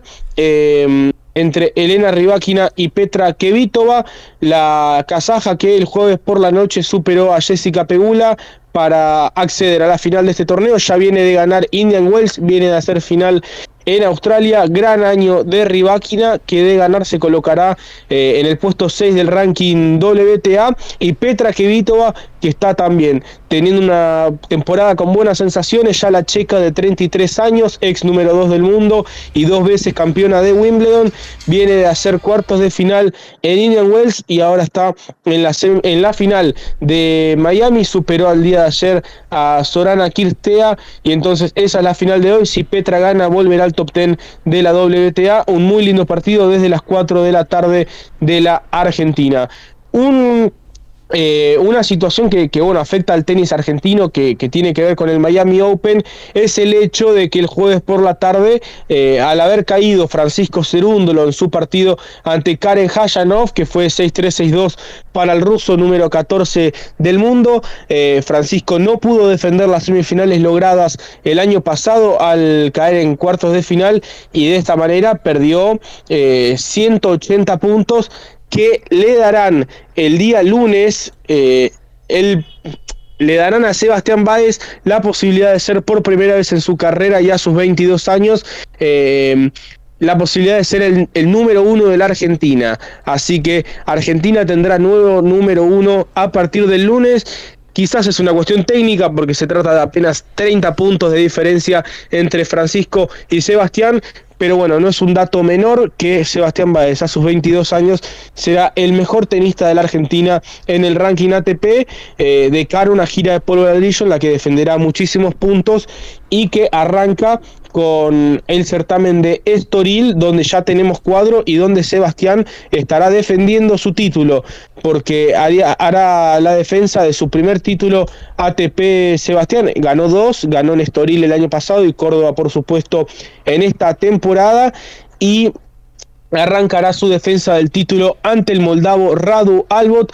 Eh, será lunes o, martes, aún eh, con fecha confirmada, pero bueno, estará haciendo su debut allí en Estoril, el tenista nacido en San Martín, y podría cruzarse con Pedro Cachín en los octavos de final si es que el tenista cordobés vence al taiwanés Zeng en la primera ronda. ¿Cómo está, en eh, Lauti, cómo está, perdóname, ¿Cómo, ¿Cómo, está el cuadro ahí de Estoril? O sea, ¿qué, qué jugadores, digamos, que están arriba de, Sebastián en el ranking del mundo participan del torneo? Bien, Gaby, es un torneo que va a tener dos tenistas top 10 para un ATP 250, ubicado además entre dos torneos Master 1000, porque se juega entre Miami y la semana siguiente ya va a arrancar Monte Carlo. Así que contar con dos tenistas top 10 desde ya que no es eh, una situación muy, muy no era tan, tan esperado en la previa para este torneo. El número uno va a ser Casper Rudd, un jugador que, que, bueno, no está teniendo una muy buena temporada, pero sabemos que en polvo ladrillo eh, sus prestaciones suben considerablemente. Y el número 2 del torneo va a ser Fuber Hutkach, el polaco, eh, número 10 del mundo. Así que es un torneo bastante interesante. El 3 y el 4 son Davidovich y Roberto Bautista Gut, dos tenistas españoles que, bueno, siempre los españoles son complicados. Y ya el quinto cabeza de serie va a ser Sebastián Baez. El séptimo va a ser Diego Schwarman, que estará debutando ante Marco Chequinato. Y después los otros nombres relevantes son los de Dominic Thiem y Fabio Fognini, pero eh, tanto Schwarman como Baez eh, parecen tener cuadros no tan cómodos. Si bien el torneo en sí mismo no tiene salvo los dos top ten, eh, no tiene grandísimos nombres, porque como digo, se ubica entre dos torneos Master 1000. Sí es cierto que Sebastián Baez podría cruzarse con Casper Rude en los cuartos de final y Diego Schwarman podría tener ya a Fabio Fognini desde los octavos de final y Alejandro Davidovich en los cuartos de final, así que eh, será un torneo un tanto complejo.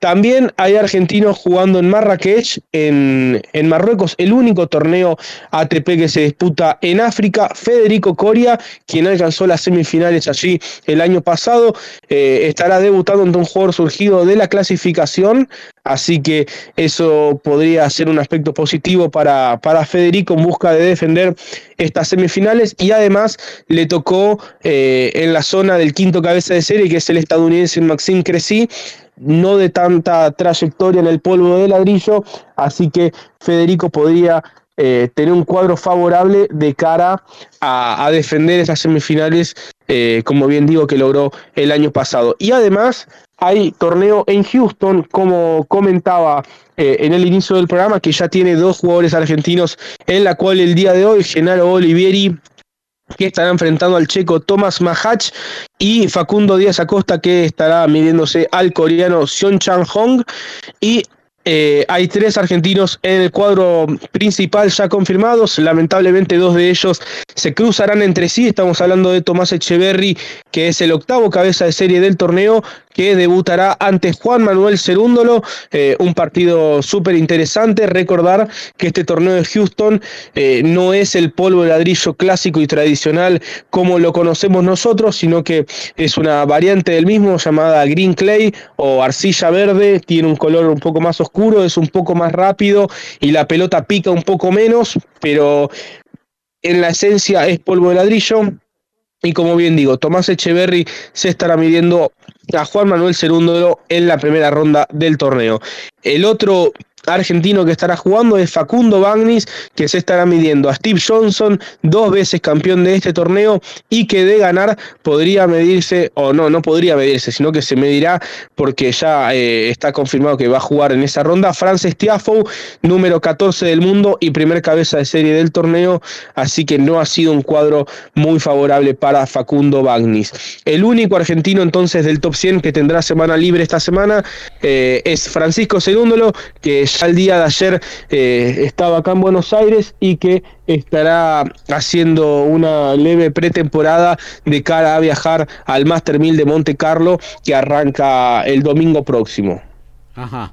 Y bueno, se viene la etapa que teóricamente lo, lo, los eh, jugadores argentinos deberían aprovechar un poquito mejor para subir un poquito la vara de los resultados, que es la gira de polvo ladrillo, si bien obviamente que hay muchos eh, monstruos de esa superficie eh, con los cuales lidiar, obviamente, pero bueno, un, un que empieza algo así como un, bastante presionado, ¿no? Porque, bueno, tiene que defender ni más ni menos que un título en, en Portugal, ¿no?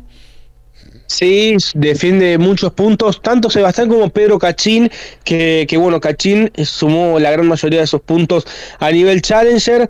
Eh, Cachín, que bueno, este año en Córdoba eh, dijo, yo quiero jugar todo lo, más que pueda a nivel ATP, si me toca perder 10 primeras rondas seguidas a nivel ATP, prefiero eso antes que, que jugar Challenger y bueno, es respetable también por supuesto, pero será un desafío mayor defender los puntos de Challenger a nivel ATP y, bueno, tanto Cachín como Baez son los que más defienden, Baez que eh, por supuesto tiene el título en, en Estoril y además tiene algunos puntos sueltos de eh, rondas de Master 1000 que ha logrado superar y ellos dos son los, los que más defienden. Federico Coria también tiene un par de puntos para defender, especialmente empezando por, por estas semifinales de Marrakech que ya defenderá esta semana. Y Diego Schwarman tiene cuartos de final de Monte Carlo y posteriormente semifinales en el Conde de Godó en Barcelona, finalizando con octavos de final en Roland Garros. Así que bueno, el Peque también eh, defenderá buena parte de su patrimonio tenístico eh, en, estos, en este par de semanas. Sí, quienes tienen para sumar serán Tomás Echeverry y Francisco Cerúndolo, quienes no han sumado mucho en esta gira el año pasado y especialmente Francisco, eh, si tiene la posibilidad de ser cabeza de serie en algunos torneos, eh, va a tener la posibilidad de, de, bueno de sumar un par de puntos y llegar eh, como cabeza de serie a Roland Garros y por qué no hacer un gran torneo allí en el Gran Slam parisino. Así que bueno, esperemos que, que todos los tenistas argentinos, pero especialmente quienes tienen que defender puntos, que lo puedan hacer para así no caer mucho en el ranking. Y, y bueno, que además eh, los que están así peleando por meterse al top 100, que lo puedan lograr también, eh, que, que bueno, cuantos más argentinos haya en los torneos de Grand Slam, mejor. Hablábamos de los que están en los primeros lugares del ranking argentino, hoy Baez, eh, Cerúndolo y demás eh, defienden algunos títulos, algunos puntos importantes como Baez, tiene todo para sumar, decías vos eh, muy bien eh, Francisco, eh, pero bueno, me imagino que el Peque Schwarman eh, tiene para defender cosas importantes, el presente de, del jugador argentino no da para ilusionarse como para poder defenderlo, no esperemos que lo haga porque si no puede hasta desaparecer del top 100 o, o estoy diciendo cosas que no corresponden. Eh, Lauti. Eh, mira, desaparecer del top 100 por ahora daría la sensación de que, de que tiene para un poco más, porque bueno, él eh, ha tenido la posibilidad de, de, hacer una relativa buena gira en, en los Master 1000 del año pasado en cemento, había jugado segunda ronda en Canadá, tercera ronda de Cincinnati, luego jugó tercera ronda del Abierto de Estados Unidos, y eso algo de puntos eh, todavía le da como para estar ciertamente tranquilo dentro de los eh, 100 mejores, pero sí es cierto que, que, si no logra defender los puntos que tiene que defender acá, eh, del top 50 seguro que, que, va a salir, entonces eh, también es, es una presión, cuando vos venís sin confianza y tenés que defender muchos puntos, eso es una presión, hay jugadores que eh, a veces aún viniendo mal, han logrado defender títulos o, bastantes puntos, eh, pero también si, si vos perdés rápidamente, eh, tenés la posibilidad de, de, de, irte, de perder muchísimas posiciones. Así que serán semanas importantes para el Peque. Bueno, él ya ha ajustado un par de cosas, eh, cambió a su segundo entrenador, a Alejandro Fabri, no el periodista, sino un ex tenista que, que estuvo en la década de, del 2010 jugando a nivel ATP eh, y sumó a Mariano Monachesi como segundo entrenador. Mariano Monachesi, un entrenador eh, de, gran trayectoria, ha entrenado con los mejores tenistas argentinos de la Legión y que bueno, actualmente dirige el proyecto de Facundo Díaz Acosta y Román Burruchaga junto a Mariano Hood, así que realmente es una incorporación de jerarquía para el box del Peque Schwarman, quien seguramente ha invertido un dinero importante en, en la contratación de Mariano Monachesi, lo cual eh, es positivo porque eh, es un indicio de que claramente percibe que no está pasando por un buen momento con su tenis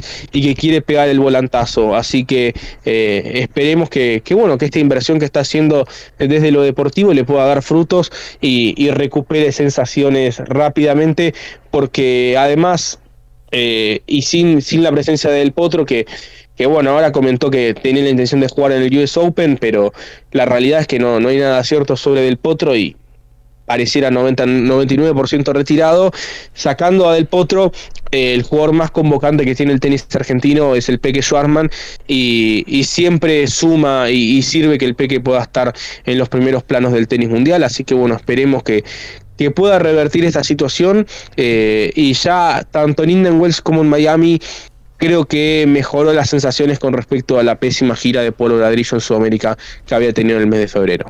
Bueno, esperemos que levante y yo creo que hacía falta un cambio ahí en la, parte técnica, porque más allá de la confianza, que es una parte fundamental, lo mental, sobre todo en este, en este deporte que es el tenis, eh, evidentemente eh, algún tipo de estancamiento en la parte técnica también había en el juego del Peque que no le permitía eh, avanzar, ¿no? ni competir eh, con posibilidades en, los últimos tiempos. Esperemos que este cambio en su cuerpo técnico dé los resultados necesarios para que bueno, pueda volver a competir y acostumbrarnos a, a, a, lo que hacía habitualmente el Peque, ¿no? En los grandes torneos, Master 1000 o Grand Slam, eh, llegar generalmente casi siempre a los cuartos de final, octavos sí. y hasta a veces alguna semifinal, ¿no? Sí, incluso ha jugado una final en Roma claro. en el 2020 luego de ganarle a Nadal en los cuartos de final y ese mismo año hizo semifinales de Roland Garros. Eh, es un jugador que, en su mejor momento está ahí. Eh, top 10 en polvo de ladrillo es, sin lugar a duda. Pero bueno, si no logra recuperar la confianza y, si no tiene un poquito de suerte con los cuadros también, porque ahora no, no será cabeza de serie, eh, va a estar complicado. Pero, pero sí, sin duda que es eh, un periodo del año en el cual a él le suele ir muy bien. Así que bueno, esperemos que este año no, no sea la excepción. Y el año pasado había arrancado muy bien, porque la gira de polo en Sudamérica que había tenido había sido muy buena y arrancó la gira de, polvo europea con cuarto de Monte Carlo, que lo tuvo ahí a Tsitsipas, y, y, después las semifinales en el Conde de Godó, donde había vencido a Félix Ollea Aliasim, eh, y eso fue hace 11 meses. En esos 11 meses no se olvidó de jugar al tenis, claro está. Así que esperemos que pueda recuperar esas sensaciones y cortito, Gaby, te comento sí. que acaba de terminar el partido de Paula Ormachea en la quali de Charleston en Estados Unidos, un torneo que también tiene las mismas características que el de Houston que comentaba anteriormente, es hard true, green clay, arcilla verde, como, como se le quiera llamar, es una variación un poco más rápida del polvo de ladrillo, que es de color verde, lo único, eh, si, si lo ven, no se asusten, eh, no es el polvo de ladrillo tradicional, sino que es de color verde, Pablo Machea ganó 6-3-6-4 su partido de primera ronda de la quali a la estadounidense Jamie Loeb y mañana se estará jugando el paso al cuadro principal ante la polaca Magdalena Fresh, un torneo de Charleston que, bueno, históricamente es, es, muy bueno y que tiene muy buenas jugadoras, eh, entre ellas Jessica Pegula, Onza Ver, Daria Kasatkina y Belinda Bencic entre eh, las top 10. Así que cuatro top 10 estarán jugando allí en Charleston y además de Victoria Zarenka, ex número uno del mundo. Bien, muchas gracias eh, Lautaro Miranda por todo lo que tiene que ver con el tenis. Vamos a actualizar entonces eh, rugby, eh, fútbol y también básquetbol. Se está jugando un importante partido por la Liga Nacional de Básquetbol. Pero en la Champions eh, los Sharks eh, se imponen ante, eh, perdón, Stormers se impone ante Harlequins 25 a 7 a 10 minutos del final. Por la Challenge, Benetton está a punto de terminar el partido, 38, Conach 19 y palo y palo entre Stade Francés y Lyon, faltan 10 para que termine. Ahora Lyon lo dio vuelta, le gana 26 a 24 al equipo de la ciudad de París. Y en la Premier League, a 10 del final, el Arsenal le gana ahora 3 a 1 al Leeds United, el Bournemouth le gana 2 1 al Fulham, Brighton sigue cayendo 3 2 ante el Brentford, igualdad en 1 para Crystal Palace, Leicester City, Nottingham Forest y Wolverhampton, empatan en 0 en 42 del primer tiempo en la Liga de Francia, Auxerret y Troyes, En la Serie A ya de final, Atalanta le ganó 3-1 a Cremonese. En 25 del segundo tiempo, Liga Española, Atlético de Bilbao y Getafe empatan 0 a 0 y ya son todos finales. En la Bundesliga, Unión Berlín le ganó 3-0 al Stuttgart. De visitante, el Leverkusen le ganó 3-0 al Schalke 04. Mismo marcador para el Mainz 0-5 sobre el Leipzig. Igualdad, igualdad en uno entre Friburgo y Hertha de Berlín. Empataron en dos Wolfsburgo y Augsburgo. Y en el básquet nacional, a 6 minutos 40 de terminar el tercer cuarto, Boca le está ganando a Obras 53 a 47. El gol más gritado, ese passing quirúrgico, el knockout fulminante, pasa por Código Deportivo.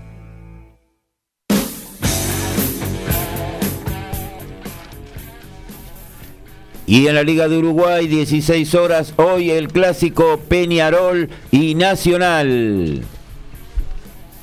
Y Juan Pablo Varillas, tenista peruano, jugará la final del Challenger de San Remo el día de mañana. El día eh, hace instantes nada más superó al belga Kimmer Coppejans por 6-3 y 6-4 y mañana estará jugando la final ante el francés Luca Fanache buscando su primer título del año en esta categoría y de ganar quedará 80 del mundo, lo que, lo, lo que le permitiría jugar el cuadro principal del Master 1000 de Roma en un par de semanas.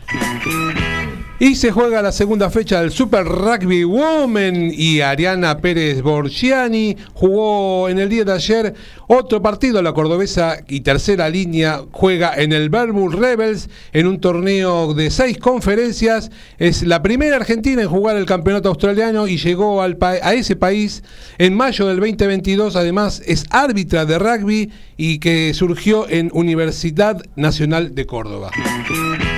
Bueno, nos vamos a meter un poquito con el básquetbol porque hay una gran jornada hoy en lo que tiene que ver con la Liga Nacional. Nuestro básquetbol argento, Instituto de Córdoba, el Gallardo, puntero de la competencia, con 26 partidos y solo 6 derrotas, eh, va a enfrentar en el eh, Ángel Sandrín de Córdoba, en su casa, a Unión de Santa Fe, que viene en la parte baja de la tabla con 7 victorias y 25 derrotas eh, mm, claramente favorito eh, la gloria para continuar en lo más alto de las posiciones. Un partidazo se juega en el socio fundador de Comodoro Rivadavia, el equipo local, Gimnasia, con un récord de 23-10. Tercero en las posiciones se enfrenta a Kimsa de Santiago del Estero, el, gran animador de todas las ligas nacionales de básquetbol, que está ubicado en la segunda posición, 23-9. Esto va a ser a las 21 horas, lo vas a poder ver por Vázquez Paz. ¿eh? Tenés que poner un billetín para poder ver este gran partido entre el segundo y el tercero de la Liga Nacional de Básquetbol en Mercedes, en el Estadio de Comunicaciones. Eh, enfrentará el décimo séptimo, el equipo local en las posiciones, al décimo segundo, San Martín de Corrientes, con un récord de 16 a 17 también por Vázquez Paz a partir de las 21. Y por último, la Unión de Formosa enfrentará a un necesitado San Lorenzo de 19 en la tabla de posiciones, solo 6 victorias con 28 derrotas se jugará a las 22 en el estadio o en el gimnasio cincuentenario de Formosa. Eh, y bueno, recién actualizó eh, el amigo Alfredo González lo que tiene que ver con el partido entre Obras y Bosca. ¿eh? Eh, Obras sexto en la tabla de posiciones, quinto Boca, 22 el récord del Tachero, 20-11 el de los Geneises, se está jugando en el Polideportivo de Jujuy, no se está jugando aquí en Avenida Libertador, sino que una manera de eh, demandar estos eh, muy buenos partidos hacia el interior. Y bueno, ya que estamos 11.30, arrancó esto, se ve por Teis Sport, me lo actualiza. ¿eh? Se estaba por terminar el tercer cuarto, eh, la actualización a cargo de Alfredo González. Y en este tercer cuarto, hoy no tenemos A ver, esperamos. No, deja, deja, deja. Mientras yo voy a ir a la, a la, Euroliga, vos me interrumpís. Cuando tengas el marcador no hay ningún problema, porque eh, arrancó eh, con la vuelta de Campaso, mejor dicho, la inclusión de Campaso tras la suspensión que, que, tuvo el club para incluir jugadores y que no le permitió al base argentino arrancar de movida en la actuación con el Estrella Roja de Serbia, ahí eh, en lo que tiene que ver con la competencia máxima a nivel de clubes del viejo continente, eh, se juntaron Campaso y Vildosa y arrancó eh, la Estrella Roja. No sé si le va a alcanzar, está muy jugado con lo que tiene que ver con su clasificación al a los playoffs de esta gran competencia. Ayer lograron una muy buena victoria frente eh, al Lyon en Francia en condición de visitante 76 a 60. Le habían ganado a dos rivales directos anteriormente, al Vasconia de España y también al Valencia del mismo país. Ayer eh, triunfaron también en Francia con una muy buena actuación de los dos argentinos. Campaso terminó con 11 unidades, 6 rebotes, 6 asistencias y 2 robos, mientras que Vildosa firmó una planilla de 10 tantos, 6 rebotes y 8 asistencias para sumar así el décimo quinto triunfo de los serbios que necesitan ganar los dos partidos que le quedan de esta temporada regular y que se le den resultados de otros equipos están muy complicados, diría casi que un 90% afuera, pero bueno, el equipo eh, está eh, jugándose el todo por el todo en estas últimas dos jornadas. Con la comodidad ya de la clasificación, el Real Madrid aflojó un poquito los tornillos y sufrió una dura derrota frente al Partizan de Serbia, justamente el eterno rival de la Estrella Roja, 104-90 eh, la caída de la Casa Blanca allá en la capital de Serbia. pero bueno, para los argentinos, eh, el bálsamo fue la, muy buena actuación de Gabriel Deck, el, el Tortu marcó 17 puntos y 6 rebotes en 22 minutos en cancha. Esto le aseguró justamente al Partizan la clasificación a los playoffs, con lo cual condiciona aún más todavía eh, a la Estrella Roja. Eh, es algo así como un Boca River del básquetbol serbio. El Partizan ya está clasificado, el Estrella Roja está con un pie y medio afuera, pero bueno, se jugará la vida en estas últimas dos jornadas. Y a falta de 4 minutos y 6 segundos para terminar el tercer cuarto, Boca le está ganando 60 a 51 a Obras. Muy bien, y prepare para anotar, amigo oyente, porque se viene la agenda deportiva de Código Deportivo número 197. Todos los deportes en un solo programa. Código Deportivo.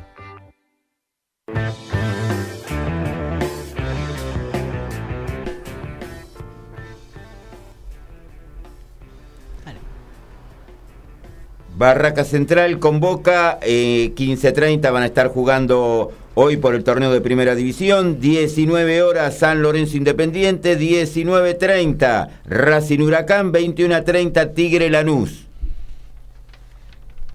Y el día de hoy, 4 de la tarde, final de Miami femenina, Petra Kevitova ante Elena Rybakina, se podrá ver por ESPN y por Star Plus. Mañana final de Caballeros, Yannick Sinner ante Daniel Bederer, misma hora, 4 de la tarde por ESPN y Star Plus. Y hoy, 18 horas, final de Tiago Tirante en el Challenger de Ciudad de México ante el alemán Dominic Kepfer. Repito, 18 horas se puede ver en Challenger TV, streaming oficial del ATP de manera libre y gratuita. Se puede ingresar a través de la página oficial del ATP. 18 horas, Tiago Tirante ante Dominic Kepfer, final del Challenger de Ciudad de México. Y hay un montón de rugby este fin de semana para ver. A las 13.30 tenemos dos partidos por estar más. La Roger Gloucester y Leinster con Ulster, eh, los, ambos por la Champions. Más tarde, a las 3 y cuarto de la tarde, todos los partidos del top 12, pero por el cable abierto por ESPN 3 a las 15 y 30 podés ver San Luis SIC A las 20 horas por ESPN 3 también podés ver Yacaré frente a Selkman y a las 23.02 lo que decíamos hace un ratito, los Seven de Argentina 7 frente a Nueva Zelanda. Ya en el día de mañana a las 0.35 eh, hora argentina, eh, Hurricane recibe al, Western Force con Medrano de titular. Y a las 20 horas los Raptors reciben a Cobras. Los podés ver por ESPN 3 en la Super Rugby Américas. Refrescamos lo que nos decía nuestro compañero Ricardo Beisa. 15 horas por Dazón. El inglés Anthony Joshua frente al estadounidense German Franklin. 12 rounds en peso pesado en Londres. Eh, por ESPN 3 y estar más a las 22 horas el cubano Robesi Ramírez versus el ganés Isaac Doboe por el título pluma de la Organización Mundial de Boxeo. Vacante por Teis Sport 23 horas. El santafesino y la gran esperanza argentina Mirko Cuello arriesgará versus el venezolano Fletcher Silva el título sudamericano pluma del argentino, además el santafesino Néstor Adrián Maidana versus el uruguayo Víctor Látigo Rodríguez eh, en categoría welter y a 8 rounds. En Canal 9, 23 horas, vuelve el boxeo al Canal 9, el santafesino Enzo Delgado peleará versus el bonaerense Elías Paredes a 8 rounds en peso ligero y la porteña Micaela Díaz versus la bonaerense Nicole Morales a 6 rounds en peso pluma. Almuerzo con la patrona o llega la bondiolita, reunión familiar o un sanguchito y a seguir. Tiempo de almuerzo, momento de despedida en Código Deportivo.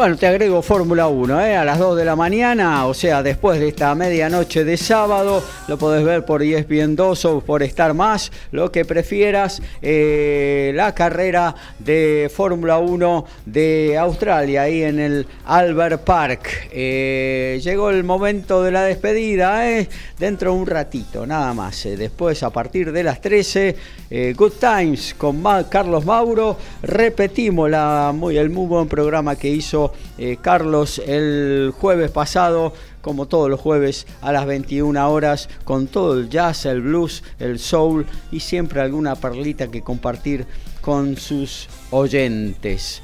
Eh, bueno, nos despedimos, saludamos Horacio Bocchio, un abrazo, nos reencontramos el miércoles. Será hasta el miércoles con la participación ya de los cinco equipos argentinos en Copa Libertadores y los siete en la Sudamericana. Vamos a estar informando con todo lo que ahí esté ocurriendo. Claro que sí. Alfredo González, abrazo grande. Muchas gracias, recordando que Tulón hace un rato le ganó a Chitas 36 a 21 con un try de Facundo Isa. Muchas gracias por todo, el agradecimiento de siempre de participar de este programa y nos estamos reencontrando el próximo miércoles. Muy bien, eh, Lautaro Miranda, también para vos, el abrazo grande. Abrazo grande Gaby para vos, para todos los compañeros y para toda la audiencia, que tengan todos un gran fin de semana, que, bueno, hay solcito pero está fresco, así que eh, tiene todos los condimentos para hacer un muy lindo fin de semana. Y además juega Boca, por supuesto, el Madrid de Sudamérica. bueno, y un abrazo grande también a Ricky, que dice de rato puedo escucharlo, se los extraña. Abrazo grande a nuestro columnista, especialista en boxeo. Eh, mañana a partir de las 12, en modo radio, con Iri Jaramillo y todo su equipazo, haciendo un muy lindo magazine con la mejor onda y muy, pero muy buena música. Por nuestra parte, nos reencontramos el próximo miércoles a partir de las 22 horas aquí en el aire de nuestra casa de mgradio.com.ar haciendo la 198 de Código Deportivo. Chau, chau. Chau.